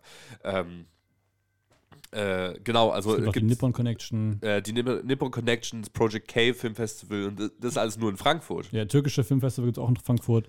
Und äh, Fantasy Filmfest, was, was immer wieder in der Harmonie stattfindet, äh, da lohnt es sich immer, die Augen offen zu, offen zu halten. Gerade wenn man sich denkt, oh, ich habe Lust auf Kino, aber das, was, was da gerade läuft, irgendwie, spricht mich nicht so an. Guck, guck doch mal, ob es vielleicht ein Filmfestival gibt. Vor allem wirklich Kino, weil es gibt ja. halt, also nicht nur Blockbuster, gehören auch zum Kino, ähm, aber so, also ich, das habe ich auch wieder gemerkt beim Festival. Das, was, was richtig Kino ist, ist halt eben, dass man diese Vielzahl an verschiedenen Filmen hat und Geschichten. Ja, Weil du kannst stimmt. dir nicht fünfmal, äh, nicht, nicht nur, also fünf, fünfmal in Folge nur Blockbuster anschauen und sagen, das war eine Kinoerfahrung. Kannst du natürlich sagen, aber ich würde ihm überhaupt nicht zustimmen, weil ich finde, Kino ist halt das ähm, Zusammenspiel von verschiedenen Geschichten und dazu gehören auch Blockbuster, aber wenn du halt nur Blockbuster schaust, ist es keine richtige, vollwertige Kinoerfahrung, meiner Meinung nach. Mhm. Und das hast du halt auf Fest Filmfestivals, da siehst du halt zum Beispiel einen Spaceman, der halt ein hohes Budget hat, Hollywood-Film mit einer Starbesetzung hat, aber halt eben auch ähm, kleine Filme. Und da möchte ich ganz kurz auch nochmal den Film Huling Palabas ansprechen. Ich weiß, der hat dir nicht so sehr zugesagt wie mir, aber ähm, ich weiß auch nicht einer meiner Lieblingsfilme, aber ich finde ihn trotzdem sehr süß erzählt, aber gleichzeitig auch so ähm, makaber in manchen Szenen. Und das hat er sehr gut geschafft, so auf einen Nenner zu bringen, ähm, diese ganzen Handlungsebenen. Äh, auch eine Coming-of-Age-Geschichte und philippinischer Film. Genau, philippinischer Film. Das Mal, dass ich einen philippinischen Film geguckt habe. Genau, und da sieht man auch, also es hat ein krasses Color Grading, also das ist wirklich sehr, sehr mhm. bunt und das funktioniert auch und hat richtig schöne Bilder, einfach auch Landschaftsaufnahmen und so weiter. Ähm, tolles Schauspiel, extrem tolles Schauspiel und äh, da waren die Regisseur, äh, der, der Regisseur war auch da und Teil der Crew waren da und waren auch ganz enthusiastisch, weil das halt einer deren, also manch, für manchen Leuten der erste Film war, den sie ja. produziert haben zum Beispiel. Und die waren so süß. Ja, die haben so, so äh, leidenschaftlich irgendwie auch die Fragen beantwortet und sich über jedes Interesse gefreut, was da war. Weil, weil so genau, weil die auch gesagt haben, ja, das, das ist unser Film, wir, wir, deswegen sind die auch extra hingefahren zur Berlinale, was ja. jetzt nicht mal eben um die Ecke ist. Ähm, und dann hast du das im Kontrast zum Beispiel zu äh, Adam Sandler, der jetzt nicht extrem euphorisch war über seinen Film, sondern war so, ja, ja war ein der tolles Gespräch, so, so der tolles, äh, toller, äh, toller Film hier und so und ne, aber du hast nicht gemerkt, dass das wirklich so so krass nah ging, was jetzt auch nicht schlimm ist, ne? Also das kannst du auch nicht, wenn du jedes Jahr drei Filme machst oder sowas, keine Ahnung, äh, oder halt einfach so in der Industrie, in der Industrie ja, wirklich genau. als Industrie arbeitest. Und der Hürding Palabas hat aber auch, glaube ich, wenn ich es richtig verstanden habe, nur acht Drehtage gehabt. Was ja, extrem krass ist für, für einen anderthalb Stunden Film oder länger sogar. Ähm, Stimmt, ja. Und war, das, war da 4 zu 3? Gute Frage, ich kann mich nicht erinnern. Ich meine, der war nicht äh, 16 zu 9, also das normale quasi Kinoformat oder Cinescope. Cinescope. Äh, genau, den wollte ich einmal ganz erwähnt haben. Und ähm, dann habe ich noch einen Film, also zwei Filme ganz kurz, ich werde nicht viel zu denen sagen, nämlich Gokogo no Neko, ähm, habe ich wahrscheinlich falsch ausgesprochen, das ist ein japanischer Dokumentarfilm von einem, ich glaube, Kazuhiro Soda heißt der und der hat auch ein Buch geschrieben, wie er Dokumentarfilm macht, warum er die macht und das ist echt interessant, ich wollte mir das auch noch demnächst mal irgendwann holen. Ähm, es hat einen Film über, über einen Schrein auf so einer Insel, glaube ich, in Japan ähm, und dort sind halt sehr viele Katzen, also Wildkatzen. Und äh, da geht es ja darum, wie die sich da auch vermehren und dass man das so ein bisschen kontrollieren muss, dass manchmal Katzen da ausgesetzt werden und so und was das so mit den Menschen dort macht. Und der hatte wohl 200 Stunden Videomaterial, hat ein ganzes Jahr da gefilmt und am Ende sind halt anderthalb, nee, zwei Stunden rausgekommen. Ähm, es gab auch so eine Zeitstory mit so einem Altersheim oder sowas, das, was daneben ist, oder so einem Pflegeheim. Da bin ich aufs Klo gegangen, weil ich mir dachte, ich will die Katzen sehen, ne? Ja, ähm, bei zwei Stunden darf man auch schon mal kurz den Kinosaal verlassen. Ähm, und ja, das ist auch ein sehr toller Film gewesen. Ähm, sehr observativ. Einfach wie jemand halt, wie wenn jemand einen Vlog macht. Und äh, sehr viel Wackelung, wackelig und so. Aber das hat der Regisseur auch alles erklärt, warum er das macht. Also kann man da mal nachlesen in seinem Buch. Da so zehn Gebote aufgeschrieben, die man bei seinem Dokumentarfilm alle sehen kann, scheinbar. Und dann will ich noch ganz kurz den Film Another End erwähnen, weil der meiner Meinung nach zu Unrecht in der Kritik momentan ein bisschen abschmiert. Das ist ein Film mit Gael Garcia Bernal und äh, Renate Reinswe, die zweimal dann auf dem Filmfestival vertreten war. Tolle Schauspielerin. Äh, ja, äh, so die norwegische ähm, äh, Dakota, Dakota Johnson. Johnson. in irgendeinem Film habe ich, äh, stimmt, in, in, Crossing war auch eine Dakota Johnson. Ja. Ähm, ist schon krass. Äh, und genau, es ist ein tolles Konzept, sehr ambitioniertes Konzept und fängt auch super geil an, verliert sich ein bisschen auch zwar in der Mitte bis Ende. Ähm, trotzdem tolle Performance, tolles Konzept und ich finde, sollte man schauen, das ist so ein bisschen, wenn du auf Blade Runner stehst, um, dann schau dir den Film an. Es war so. für mich auch, also ich finde, er hatte auch was von Eternal Sunshine of the Spotless Mind auf eine Art und Weise, aber äh, er hatte für mich auch, er war für mich auch eine tolle Erfahrung, weil es meine einzige Vorführung im Berlinale Palast war, in dem ich war. Ja, stimmt, da waren, dann warst du ja auch dabei, wo die Stars auch da Genau, waren. ich war auch da. Ich war, saß mit Gael Garcia Bernal und Renate Rans, war eben im Kinosaal und das war äh, für mich irgendwie was, was sehr Besonderes. Ich war Ihr sehr starstruck. geteilt. Bitte? Ihr habt euch quasi ein Popcorn geteilt. Ja, genau. so war das. Ja, nee. Ähm, und das ist toll in der Presse, also ich, ich war Presse akkreditiert, sitzt du halt in den ersten zwei Reihen immer, außer einmal random. ansonsten sitzt du immer ganz vorne und dann kannst du halt tolle Aufnahmen machen so. Ähm, und das habe ich auch gemacht. Wenn sie vorne auf der Bühne stehen, aber sonst sind sie ja, genau. Wenn sie sitzen, dann sind sie ja so mittig irgendwie, ne? Haben die eigentlich die besten Plätze dann immer gehabt im Kinosaal? Vermutlich schon. Crazy. Also auch wenn du, wenn du halt äh, reingegangen bist in eine normale Vorstellung und da reserviert war für die Crew oder für die, die, die Theaterleitung oder sowas, dann war es auch immer so, so ähnlich, glaube ich. Ja. Ja, ich glaube, das waren alle Filme, die ich auf jeden Fall erwähnen wollte. Okay, wir haben jetzt ähm, schon eine gute Stunde gequatscht. Ja. Ähm, dann finde ich, äh, zwei, äh, äh, vier Augen sehen so viele Filme, die wir jetzt gerade besprochen haben. Und natürlich auch noch mehr, ne? Also wir haben ja beide noch viel, mehr gesehen. Aber es waren auch noch mehr Leute auf der Berlinale. Ja? Es waren äh, wirklich äh, viele, viele Leute, es waren auch viele Leute auf der Berlinale, die äh, wir schon mal hier im Podcast hatten als Gast. Ja. Ähm, und äh, es, äh, es, waren äh, vier an der Zahl. Es waren auch äh, Megan Monroe und Dr. Daniel Fairfax, die wir hier jetzt leider nicht hören können, aber Charlotte Hafner und Lukas Schepers haben uns beide freundlicherweise eine, eine Sprachnachricht zugeschickt, was denn ihr Highlight von der Berlinale war. Ja, oder? Ja, das ist sehr nett von denen. Damit würde ich sagen, äh, macht's gut. äh, was wollen wir denn zuerst hören? Wollen wir erst Luca oder erst, äh, äh erst Charlotte hören? Äh, Luca hast du vorhin schon angeteasert, dann machen wir Luca zuerst. Genau, dann mach ich mal Luca zuerst. Hören wir mal rein bei Luca. Luca äh, war damals, als er bei uns war, also wir haben ihn als Tutor, als unseren Tutor kennengelernt und heute ist er wissenschaftlicher Mitarbeiter der Goethe-Universität. Hören wir mal rein.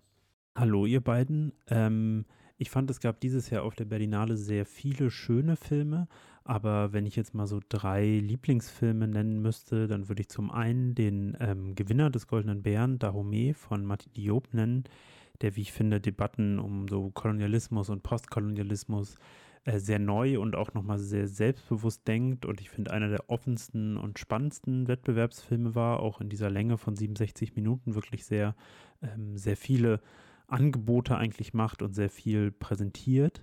Dann ähm, in der Panoramareihe Verbrannte Erde vom äh, der neue Film von Thomas Arslan, der finde ich sehr toll, sehr genau inszeniert ist ähm, und ja auch audiovisuell finde ich eine extrem tolle CinemaScope-Erfahrung bedeutete und auch sehr genau gespielt und gesetzt ist. Ähm, und zuletzt noch der Film Favoriten von Ruth Beckermann, der in der Encounters-Reihe lief, in dem sie drei Jahre lang eine Volksschulklasse im Wiener Favoritenbezirk begleitet hat und der äh, sowohl sehr beobachtend und gleichzeitig auch sehr politisch ist und seine Komplexität eigentlich sehr unterhaltsam und sehr schön entfaltet. Das sind so drei äh, Filme, die mir im Gedächtnis geblieben sind, äh, obwohl es da auch noch viele andere schöne gab. Ähm, allgemein würde ich sagen, dass die Stimmung unter den KritikerInnen oder auch gerade von den KritikerInnen und JournalistInnen, äh, die ja das dann, das öffentliche Bild irgendwie dann doch immer sehr dominieren, mal wieder sehr schlecht und auch sehr negativ war. Der Wettbewerb ist extrem verrissen worden, was ich ehrlich gesagt nicht so ganz verstehen kann, weil ich finde gerade, dass Filme wie Dahomey, wie Pepe, der Nilpferd-Film, äh, Black Tea oder auch L'Empire von äh, Bruno Dumont, äh, viele formal interessante und auch aufregende Filmexperimente und Filmspiele eigentlich präsentiert hat, die wirklich auch was Neues versuchen und äh, ja auch spannende Filmerfahrungen irgendwie präsentieren. Die Nebensektionen sind auch so ein bisschen besser besprochen worden, abgesehen vom Forum. Da fand ich, waren eigentlich auch viele interessante und viel schöne Sachen dabei. Ähm, es war natürlich wie immer anstrengend, aber ähm, ich finde, dass es eigentlich eine gute, gute Berlinale gewesen ist. Ja, nochmal vielen Dank, Luca, äh, für nicht nur für deine Favoriten, sondern auch äh, dafür für diese kurze Zusammenfassung äh, von dem, wie, wie, ähm, wie die Berlinale auch so angekommen ist dieses Jahr. Und da, finde ich, greift direkt das, was ich eben meinte, das mehr Augen, mehr sehen, weil von den Filmen, die er genannt hat, habe ich fast überhaupt gar keinen gesehen, außer ähm, Black Tea. Also er hat lustigerweise am Ende gesagt, ja, diese Filme haben ja auch ein spannendes das ist draußen. Achso, haben wir auch ein spannendes, äh, quasi spannende Seherfahrung geboten. Das sind jetzt die beiden Filme, die wir gerade als Negativbeispiel genannt haben. Aber ähm, äh, das ändert nichts an dem, was er, also äh, an der Richtigkeit an dem, was er sagt. Also er yeah. sagt ja nicht, dass es gute, äh, äh, auf jeden Fall gute Filme sind, sondern spannende Seherfahrung und halt auf jeden Fall ähm, irgendwie was anderes darlegt, ähm, als man eben sonst so kennt. Und das, ähm, das stimme ich auf jeden Fall zu. Genauso wie bei Seth Johnson würde ich, also muss man nicht, muss einem nicht gefallen, aber es ist eine andere Erzählerweise einfach. Ja, genau, ja das stimmt. Ähm, ja, und da finde ich es auch sehr schade, dass ich der Homie nicht, äh, nicht gesehen habe, weil der ja eben, wie gesagt, eben auch den Goldenen Bären gewonnen hat. Das wurde von ein paar Leuten eben äh, auch kritisiert. Also der Goldene Bär ist quasi der Hauptpreis, das große Ding, was man bei der Berlinale mitnehmen kann. Ähm, aber er ist auch relativ kurz, ist auch immer ein Pluspunkt, aber er hat mich inhaltlich anfangs eben nicht so angesprochen. Mal gucken, ob man den noch irgendwo zu greifen kriegt. Und auch Favoriten hätte ich auch eigentlich gern gesehen. Die Synopsis finde ich auch eigentlich relativ spannend. Ja, der Homie hatte ich mir auch eigentlich auf die Liste geschrieben, aber leider musste ich halt den dann auch auswerfen. Ich hatte, glaube ich, am Anfang 40 Filme oder mehr sogar auf meiner äh, Liste aufgeschrieben und dann musste ich halt radikal da kürzen. Ähm, und deswegen ist er leider auch rausgefallen.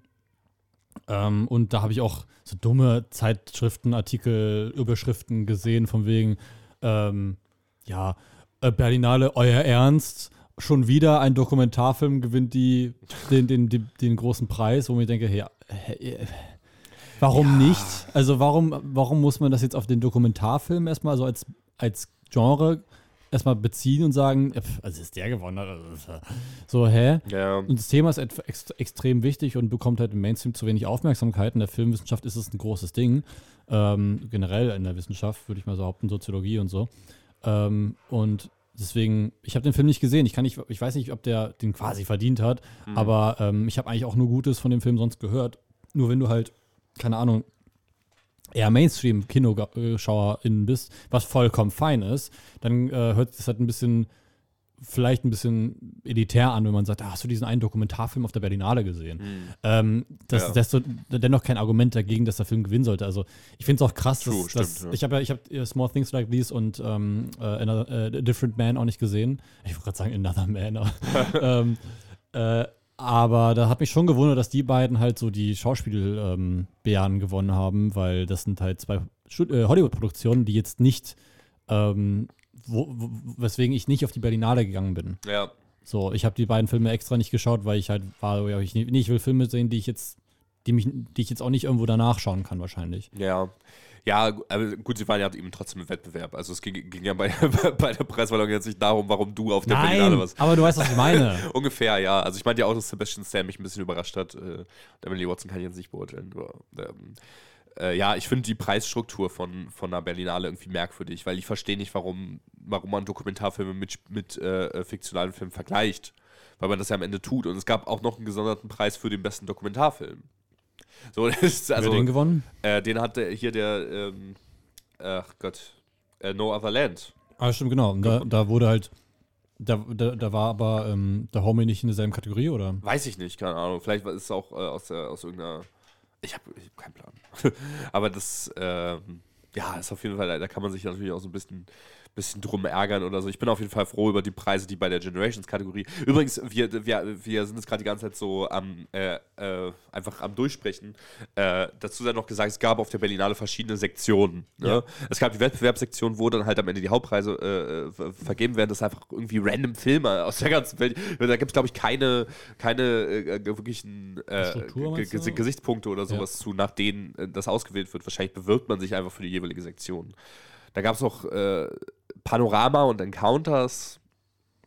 Ich habe keine Ahnung. Forum. Forum, Forum ist eine Arthouse-Sektion, also die ist nochmal ein bisschen spezieller als der Rest. Encounters ging, glaube ich, um Aufeinandertreffen von irgendwelchen also es geht in jedem Film immer davon, dass Leute aufeinandertreffen.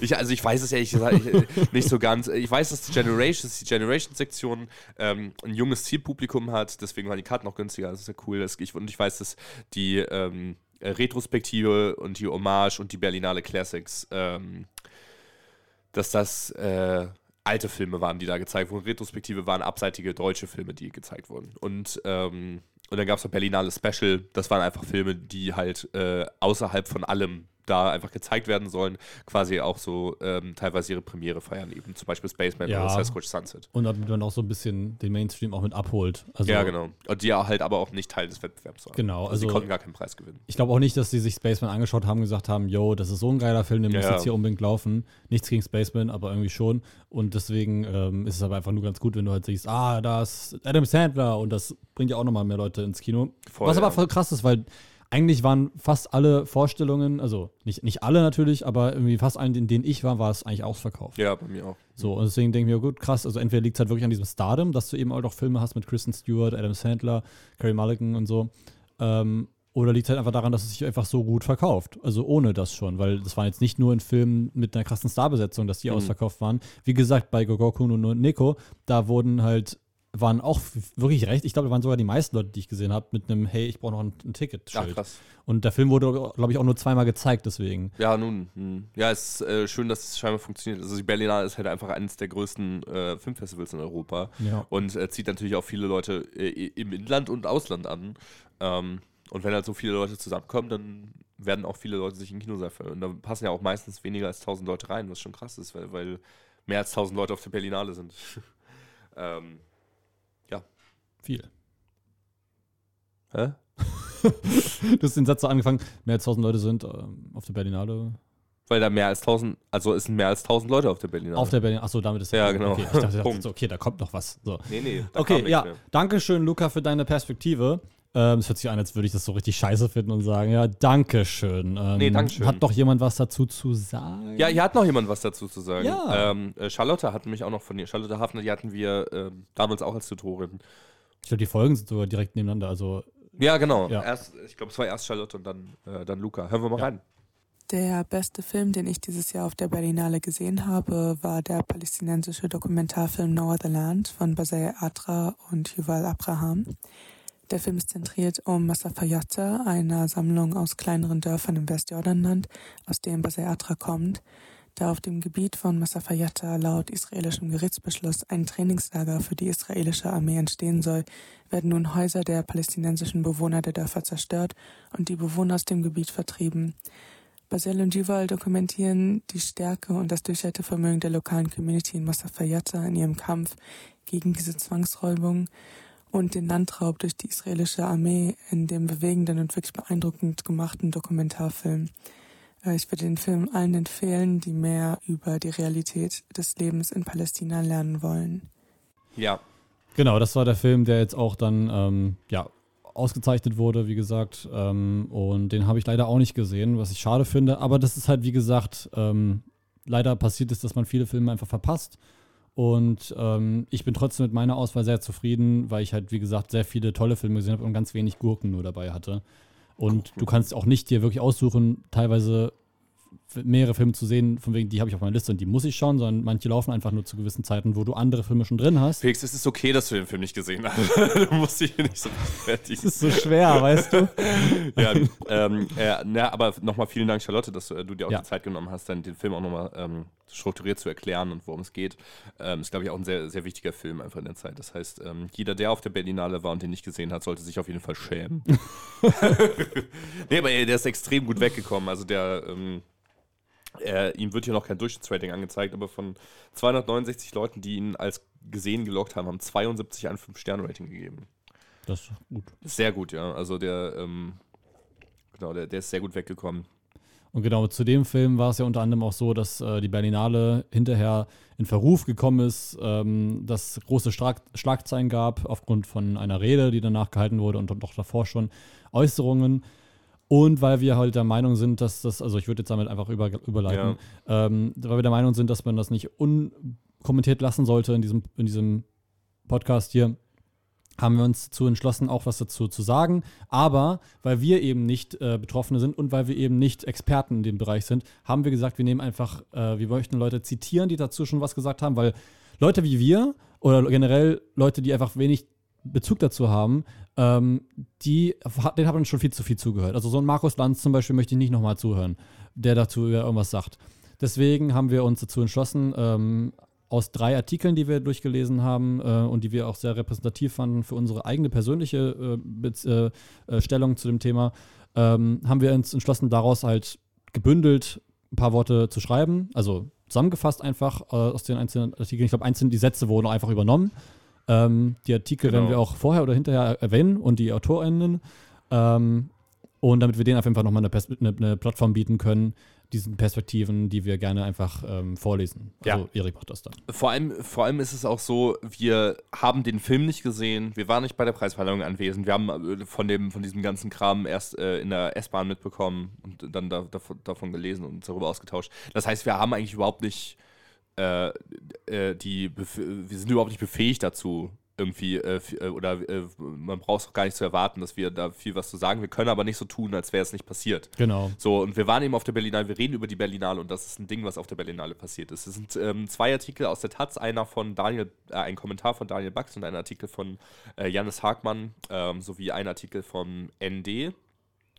Ähm, von Pauline Jackels, ähm, die wir so ein bisschen zusammengejammt haben und da äh, Folgendes äh, rausgeschrieben haben. Der Film No Other Land von ähm, Yuval Abraham und seinem Filmpartner, dem Palästinenser äh, Basil Adra, war als bester Dokumentarfilm ausgezeichnet worden. Bei seiner viel diskutierten Rede während der Preisverleihung am Samstag beklagte das israelisch-palästinensische Regieduo vielfach belegte Fakten. Äh, Israel habe in Gaza 10.000 Menschen getötet und das Heimatdorf des Palästinensers Adra, Massafa Yatta, mit Bulldozern plattgemacht. Kritisierte Adra und forderte dann, Deutschland sollte den UN-Rufen folgen, keine Waffen mehr an Israel zu senden. Abraham wies in seinem Teil der Rede darauf hin, dass die beiden Filmemacher in Israel und Palästina nicht die gleichen Rechte haben. Ebenfalls ein Fakt und forderte ein Ende der Apartheid, dieser Ungleichheit zwischen uns. Der letzte Teil war jetzt ein Zitat von ihm. Unter anderem die Springer-Medien kritisierten die Äußerung scharf, aber auch in den Tagesthemen vom Montag war im Zusammenhang mit den umstrittenen Statements auf der Berlinale von Tätern die Rede, als habe es sich um bewiesen strafrechtlich äh, relevante Äußerungen gehandelt. Die Anschuldigungen, die gegen beide in deutschen und israelischen Medien laut wurden, blieben nicht ohne Konsequenzen. In einem Statement erklärte Juwel Abraham am Dienstagabend, ein Mob rechter Israelis kam gestern zu, zum Haus meiner Familie und bedrohte enge Familienmitglieder, die mitten in der Nacht in ein anderes Dorf fliehen mussten. Er selbst erhalte weiterhin Todesdrohungen und habe sich gezwungen, gezwungen gesehen, seinen Flug nach Israel zu canceln.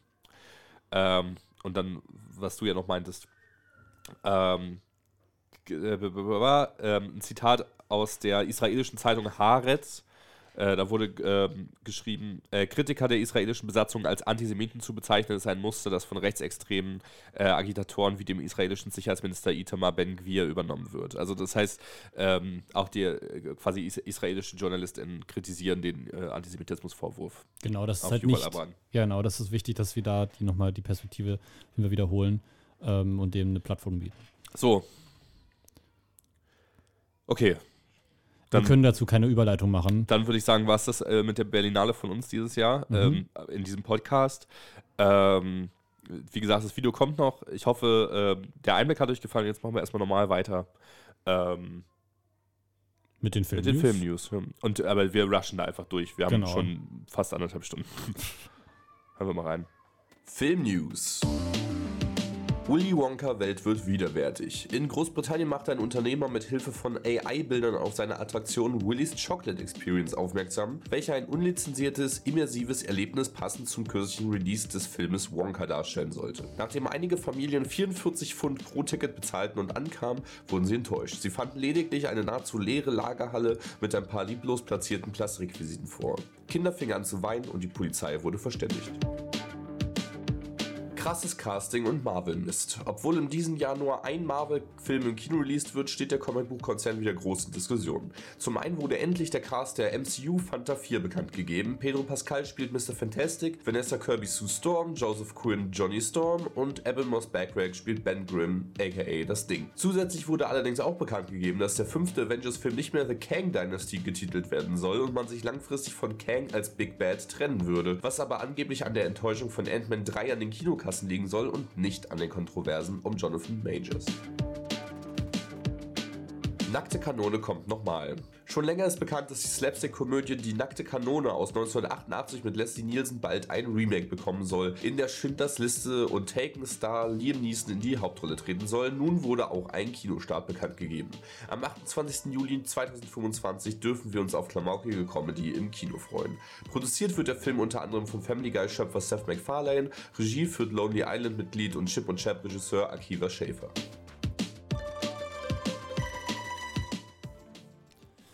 Ja. Ja, also das Woody Wonka-Ding habe ich sogar schon irgendwo mal gehört, aber ich habe nicht verstanden, was es wirklich war. Und ich habe es immer noch nicht ganz gecheckt. So, du gehst in den Kinosaal, wo die sagen Experience und dann wunderst du dich, dass es halt wie in Willy Wonka traumatisch ist.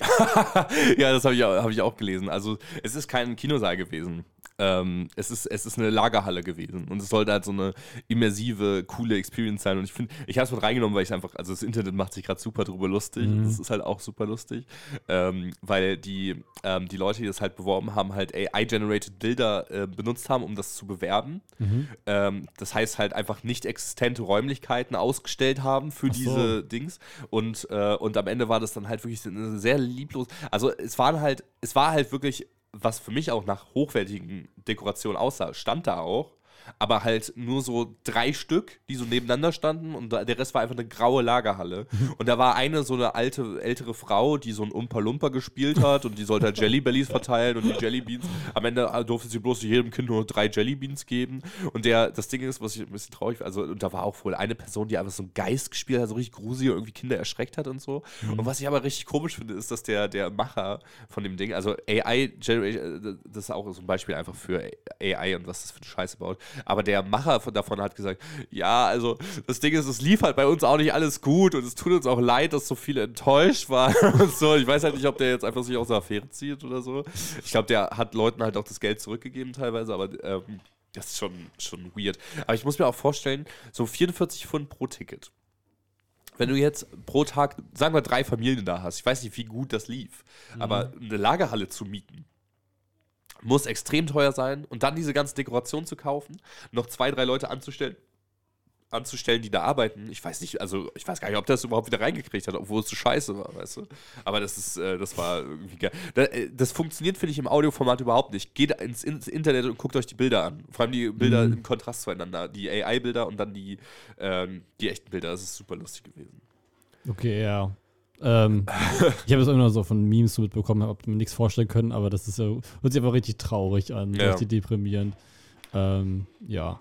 Äh, okay, dann die zweite News war ähm, mit Marvel, ja, Ja, okay. guter Ähm, Cast, finde ich. Also ja, kein schlechter. Ich bin, weiß nicht, was ich über Vanessa Kirby denke als, als Sue Storm, aber ich, vielleicht habe ich auch zu sehr über Emily Blunt geträumt und, äh, und John Krasinski, aber Ja, irgendwie, Ja. irgendwie juckt mich das nicht und aus dem ich warte immer noch darauf, dass es wirklich passiert. Also Thunderbolts haben den Cast auch schon ewig angeboten und ja. da sind so viele Leute ausgestiegen, Regisseur wieder weg und Fantastic Four ist ja auch nur eine Shitshow. Ähm, Ja. Da sind auch so viele Leute wieder ausgestiegen. Mittlerweile will ich eigentlich einfach nur so die News, äh, News sehen. Kevin Feige hat gesagt, wir kloppen mal alles zusammen. Ja. Hier kommt jetzt nichts mehr.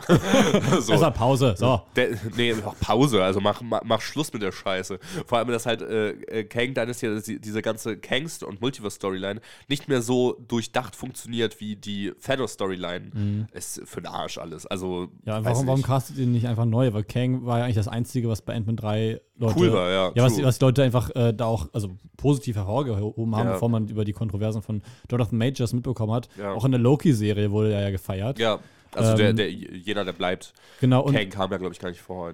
naja, es ist ja der, es ist ja Kang. ja, das ist ein Variant. Ja, aber.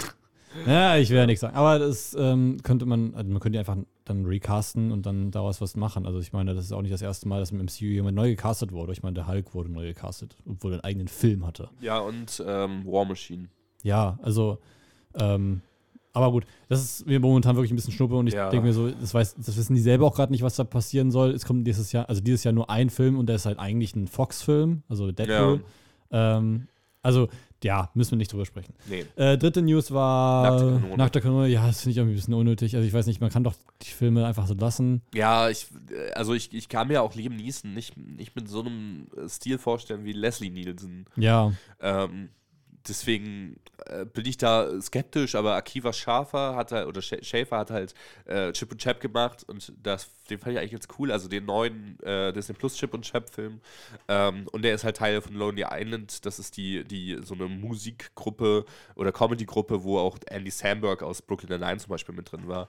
Ähm, und die haben auch Popstar Never Stop, Never Stopping gemacht. Das ist auch, also wie, wie so ein äh, Spinal Tap mit, mit, mit Justin Bieber. Hat, er, hat er funktioniert? Ich, ich finde, es geht. Also, ich, er hat nicht so ganz meinen Humor getroffen. Aber er ist Kult. Also, deswegen, ich, also, aber äh, ich weiß nicht, ob so ein Film wie. Ich, ich, ich bin gespannt darin, das auszuprobieren, ob so ein Film wie, wie Die Nackte Kanone noch funktioniert. Aber ich bin auch, ja auch offen über andere Sachen. Ich- die find, die ja. Form. Ich finde, der Film funktioniert eigentlich nur, also was heißt nur, hauptsächlich wegen des Chinesen. Es gibt Ja. natürlich auch andere Klamauk-Filme aus der Zeit und aus dem, mit dem Segment und so. Aber ähm, du könntest, glaube ich, des Chinesen nicht einfach so ersetzen. Es gibt so viele Filme, wo er sich, also seine Figuren, die ich danach gesehen habe, das sind auch eigentlich meistens die gleiche Figur. Also Frank Drabin unterscheidet sich, glaube ich, kaum von ähm, dem, äh, von diesem Typen, den er in Airplane spielt. Ja, Es ist halt der unterschiedliche. Berufe. Genau, und er ist halt doch, also in, in, in Nackter Kanone ist es halt noch lustiger, weil er da halt merkt, okay, ich kann jetzt hier mal ein bisschen was raushauen und so. Ähm, aber er spielt ja auch einmal Uncle Ben in diesem Superhero-Movie. Ja, stimmt. Und ihr, sorry, ich find's lustig. äh, oh, du, genau so, oh, was, was ist los, Uncle Ben, stirbst du? Nein, du stehst auf meinen Eiern. Ich, ich fand's lustig, sorry. Ja. Aber ich ist auch ein bisschen her, dass ich den Film gesehen habe. Und das ist halt so ein Pipi-Kaka-Humorfilm. Kann man aber machen. Kann man machen. so, So, aber warum des Chinesen und dann noch mit Seth MacFarlane? Also, ah, Seth MacFarlane ist lustig. ich weiß nicht. Ich glaube, die Ted-Serie ist gut, die ich jetzt finde gerade die Ted, kam. alles, was ich von, zu Ted gesehen habe, fand ich so unlustig. Äh, ich finde Family Guy funktioniert als Family Guy, aber du hast halt einfach Ted spricht halt genauso wie Peter Griffin und das funktioniert. Ja, ja, wie Brian, finde ich. Nee. das war seine Mischung. Für mich hat es null funktioniert in allen Filmausschnitten, die ich gesehen habe, war ich so, ja, das nervt einfach gerade nur. Äh, lass das doch ein Cartoon. Äh, ja, heul, heul, Erik. Ähm, äh, ja, also deswegen, ich bin natürlich, ich werde es mir wahrscheinlich trotzdem angeben, äh, anschauen, aber es fühlt sich so wirklich nach Cry for Help an. Ja, was waren damals so be be- beliebt? Nackte Kanone. Machen wir noch mal. Ja. Ja, macht Naja. einfach einen neuen Film mit, dem, mit einem ähnlichen Stil und einer neuen Figur. Warum müsst ihr denn Leslie Nielsen nochmal hier. Nee. Okay. Hast du da gerade neue Filme gesagt? Neue Filme? Das sind die neuen Filme im März. Ich dachte, da kommt doch Filmstarts im März. Drive Away Dolls. Nachdem sie sich von ihrer Freundin getrennt hat, muss Jamie einen neuen Lebensabschnitt beginnen. Sie entscheidet sich für einen Roadtrip nach Tallahassee in Florida mit der zurückhaltenden Marion, die nach einem Weg aus ihrer Komfortzone sucht. Nachdem sie jedoch ihr Auto abgeholt haben, bemerken die beiden, dass es ein paar Ganoven auf ihren Kofferrauminhalt abgesehen haben und nun wird aus dem eskapistischen Roadtrip eine heiße Verfolgungsjagd. Drive Away Dolls mit Margaret Corley, Geraldine Viswanathan und Pedro Pascal startet am 7. März in den deutschen Kinos. Kung Fu Panda 4. Im neuesten Teil der Reihe findet sich Poe als spiritueller Führer des Tals des Friedens wieder und bekommt es mit neuen und alten Widersachern zu tun. Doch bevor er seine neue Position einnehmen kann, muss er rasch einen neuen Drachenkrieger finden und ausbilden. Zu allem Überfluss ist vor kurzem eine neue mächtige Superschurkin auf der Bildfläche erschienen. Das Chamäleon. Sie ist in der Lage, sich im Handumdrehen in jede beliebige Kreatur zu verwandeln, ganz gleich ob groß oder klein. Kung Fu Panda 4 von Mike Mitchell mit Jack Black, Angelina Jolie und Aquafina startet am 14. März in den deutschen Kinos.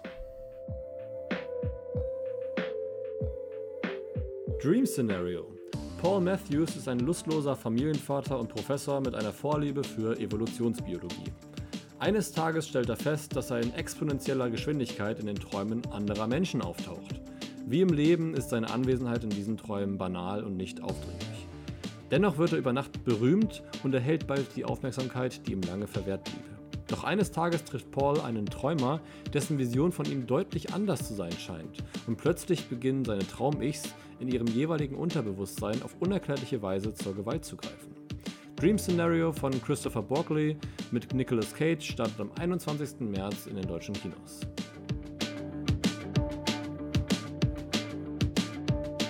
Weitere Filme, die diesen März starten, sind Miller's Girl und Ghostbusters Frozen Empire.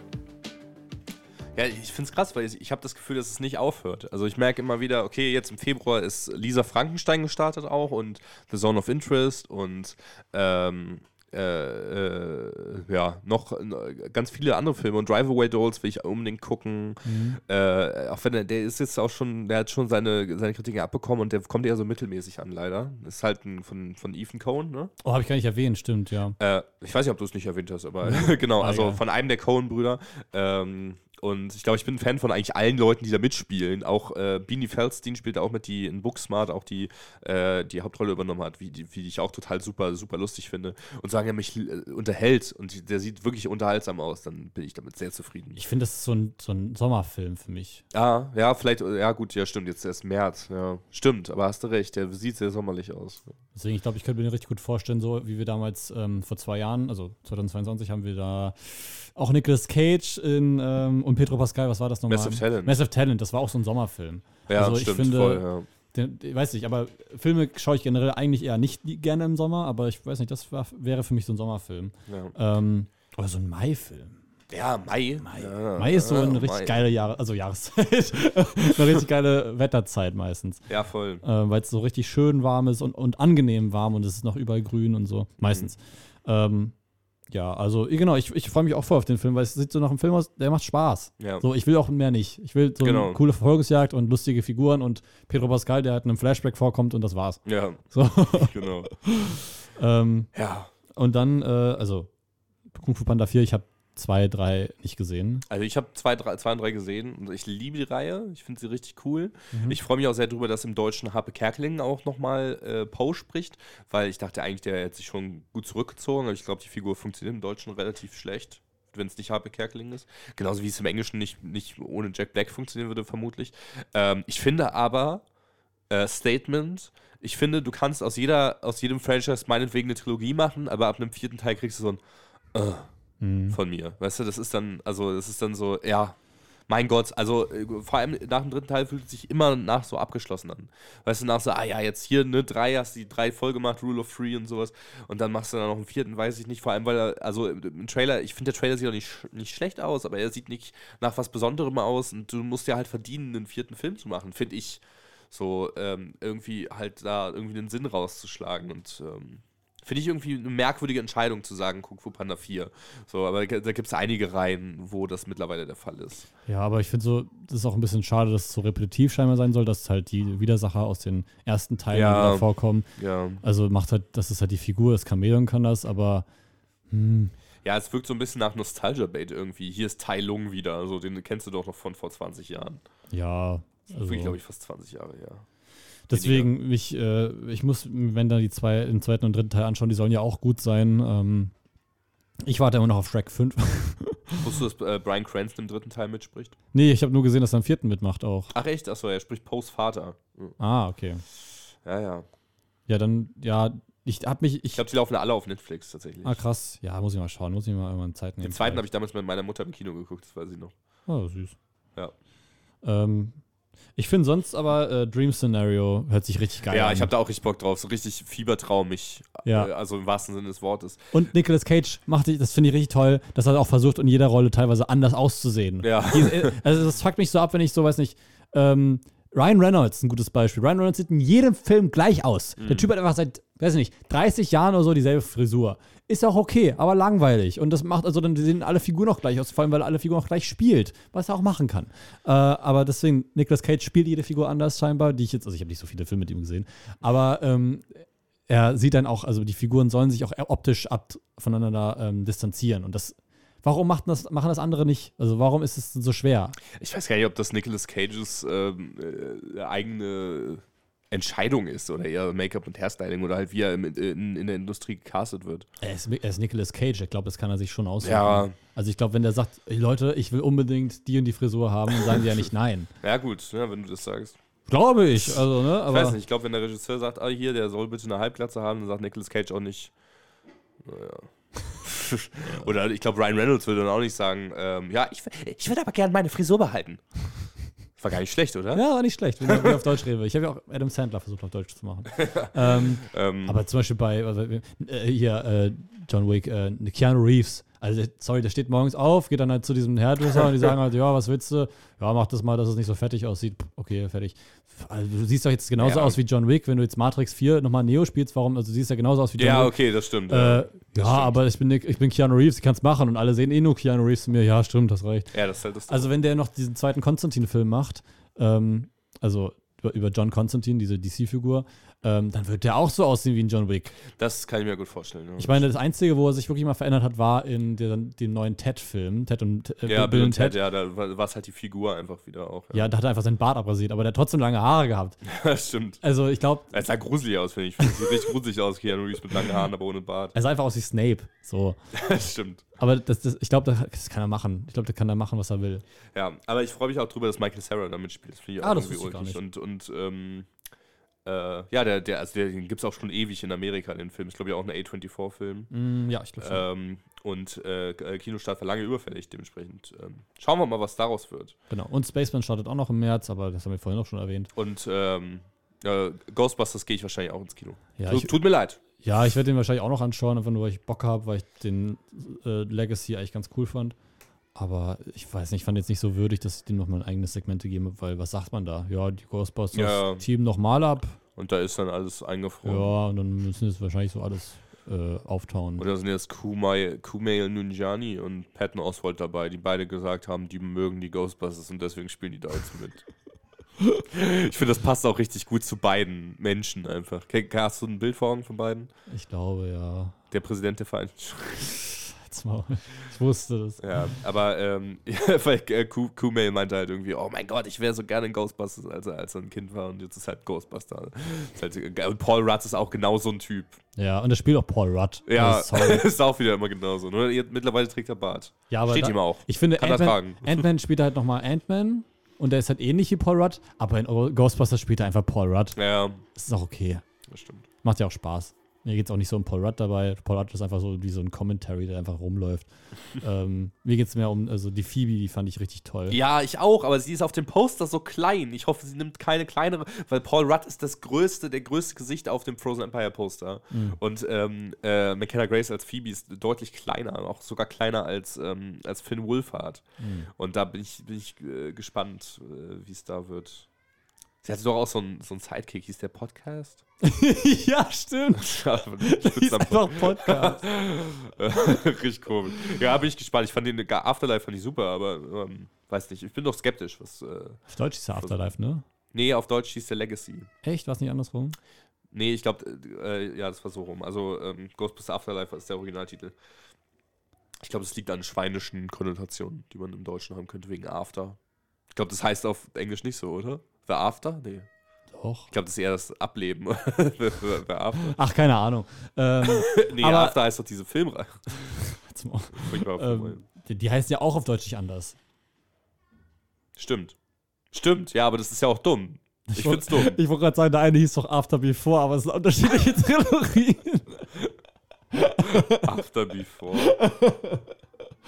Weißt du, sagst, sagst mal, du redest immer von der Before-Trilogie. Ach so, ach die, Und okay. deswegen die After Before. Oh nee, warte mal.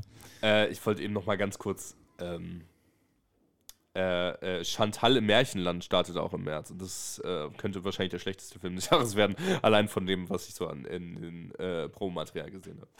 Da geht es nämlich dann um Chantal aus Fuck You Goethe und die nimmt Drogen. Nee, die geht in den äh, verzauberten Spiegel und landet in einem Märchenland. Ja, okay. Und ist da halt am Fluchen mit ihrer Freundin Zeynep. Und, äh, Das ist dann irgendwie lustig. Ich weiß nicht, sehr, guckt euch den Trailer an, um zu wissen, was ich meine. Es, es sieht einfach ganz, ganz schlimm aus. Und ich verstehe auch nicht, warum, warum Jella Hase das noch spielt, weil sie so viele andere Sachen macht. Wahrscheinlich hat der Paycheck einfach gestimmt, aber ich kann mir auch nicht vorstellen, dass der Film sehr erfolgreich sein wird finanziell. Ja. Nun, Okay, das war's. Äh, Dankeschön fürs Zuhören. Äh, geht ins Kino, schaut einen Film. danke an die Berlinale, an Leute, die da gearbeitet haben. Es waren immer, war, waren immer sehr freundlich Leute, die da die Karten Ja. haben. Nochmal vielen Dank an Luca und an Charlotte für die Sprachnachrichten. Und danke nochmal. Also generell Berlinale, Fazit, super Erlebnis, War super, gerne wieder. Gerne wieder, ja. Auch wenn es sehr stressig war natürlich, aber Ja, das gehört ja das haben wir erwartet. Positiver Stress. Genau. Dann bis zum nächsten Jahr. bis zum nächsten Mal. Ciao. Macht's gut, ciao.